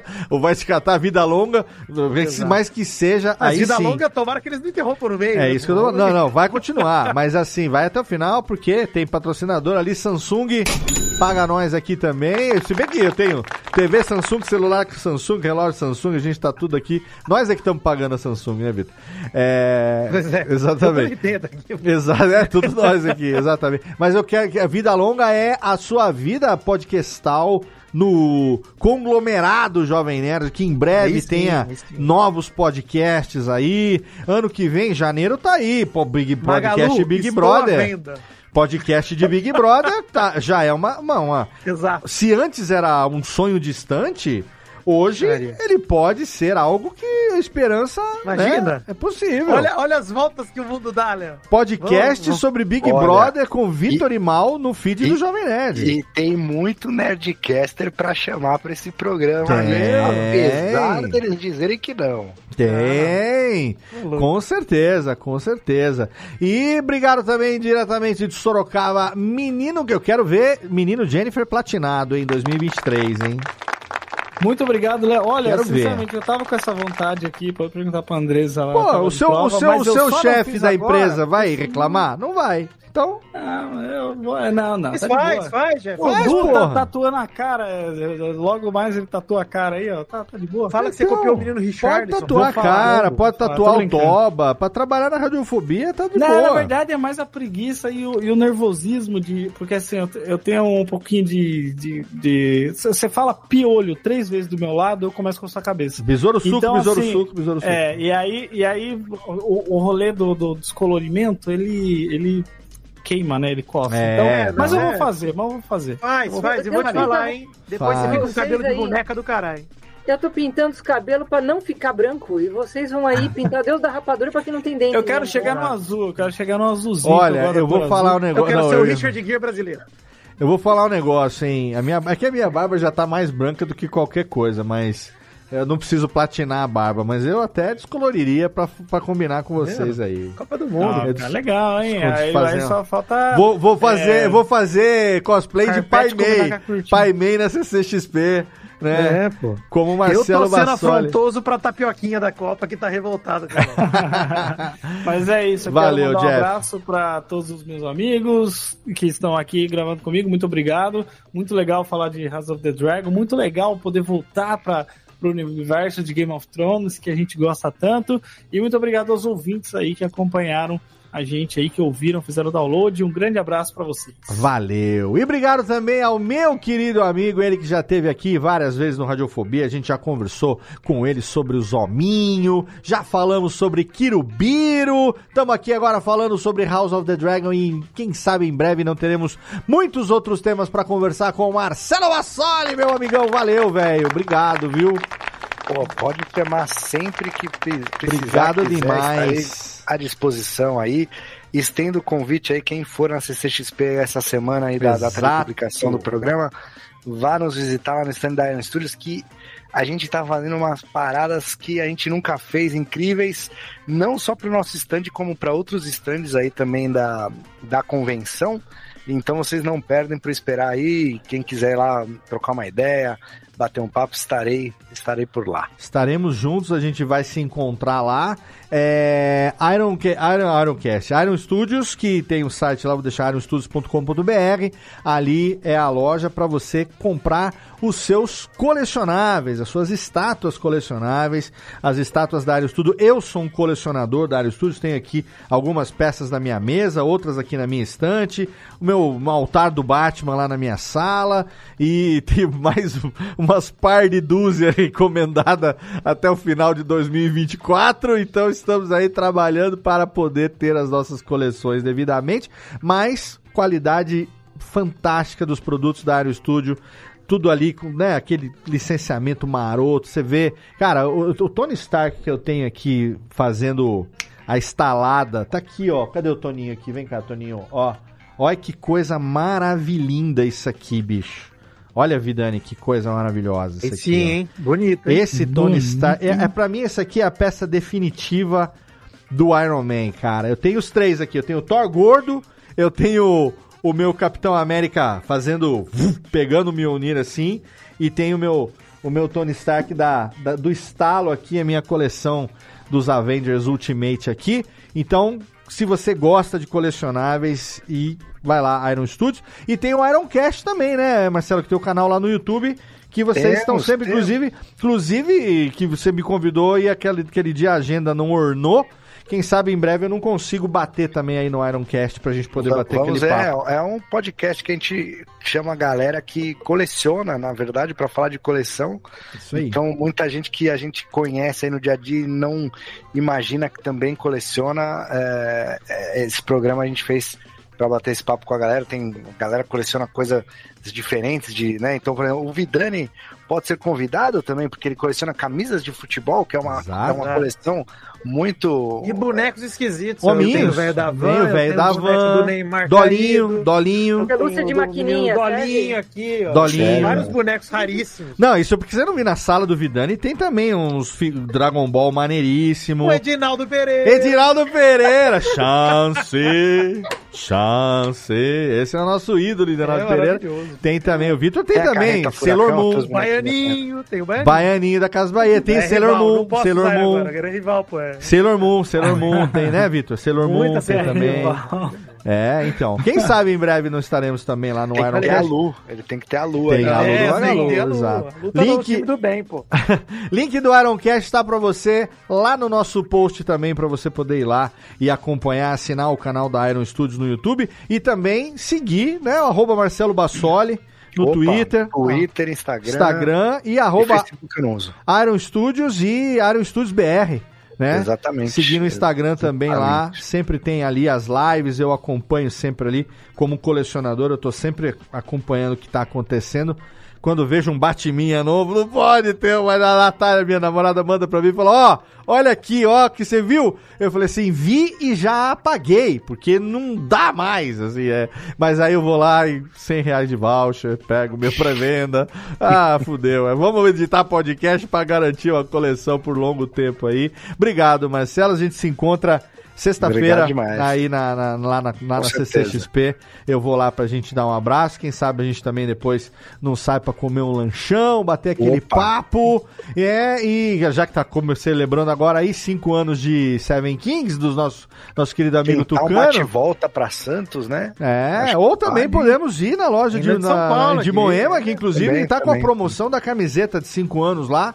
Se você gosta, já fica aqui o jabá pro Tucano, ele não pediu, mas a gente que é fã, a gente que teve junto lá na reinauguração em 2019, né, Marcelo? Você, Verdade, Rex, verdade. Catiuxa, Jurandir Filho e Jurandir. Companhia Limitada, Limitada. A gente Rex que é também Rex tava lá. lá, tudo também. A gente, uma galera ali, Erson, teve luta de espada na rua, foi maravilhoso. 3D, nossa, foi um, 3D, um belo dia, foi, lembrança. foi uma máfia, É, hein? Foi uma máfia, hein?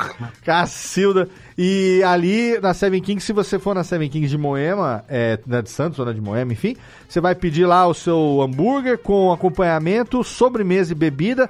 Você vai ganhar a camiseta comemorativa de 5 anos enquanto durarem os estoques lá. Eu sei porque ontem eu vi a publicação.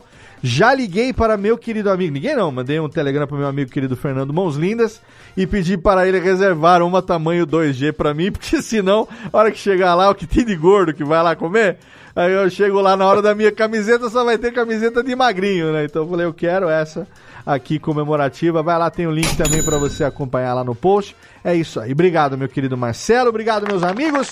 Obrigado a você que acompanhou mais esse episódio do Radiofobia.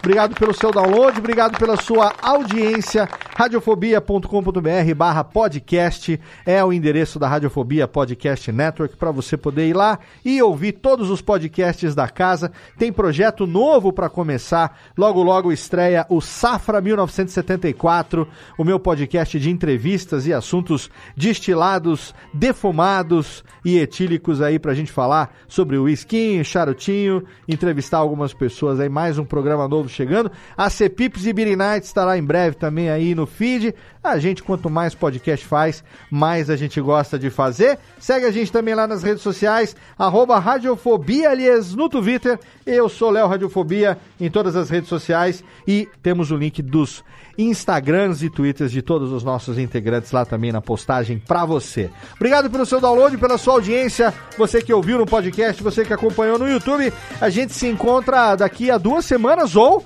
daqui a alguns dias lá na Comic Con Experience 2022. A gente se vê, se esbarra por lá. Um abraço na boca, obrigado e tamo junto, é nóis!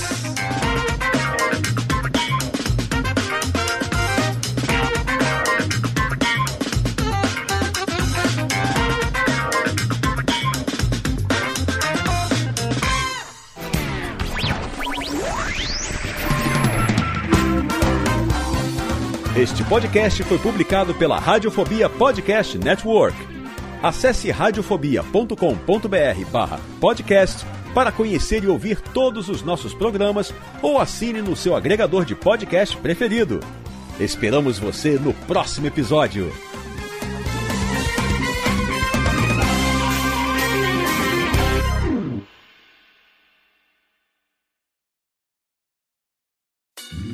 Oi, eu sou o Antônio Viviani e quero convidar você a ouvir o nosso podcast Voz Off. Desde julho de 2017, eu e meu amigo Nicola Lauleta temos o prazer de conversar com as grandes vozes do rádio, da TV e da publicidade do Brasil e trazer suas histórias até você. Se você, como nós, é apaixonado por locução, acesse vozoff.com.br e acompanhe nossos episódios aqui na Radiofobia Podcast Network.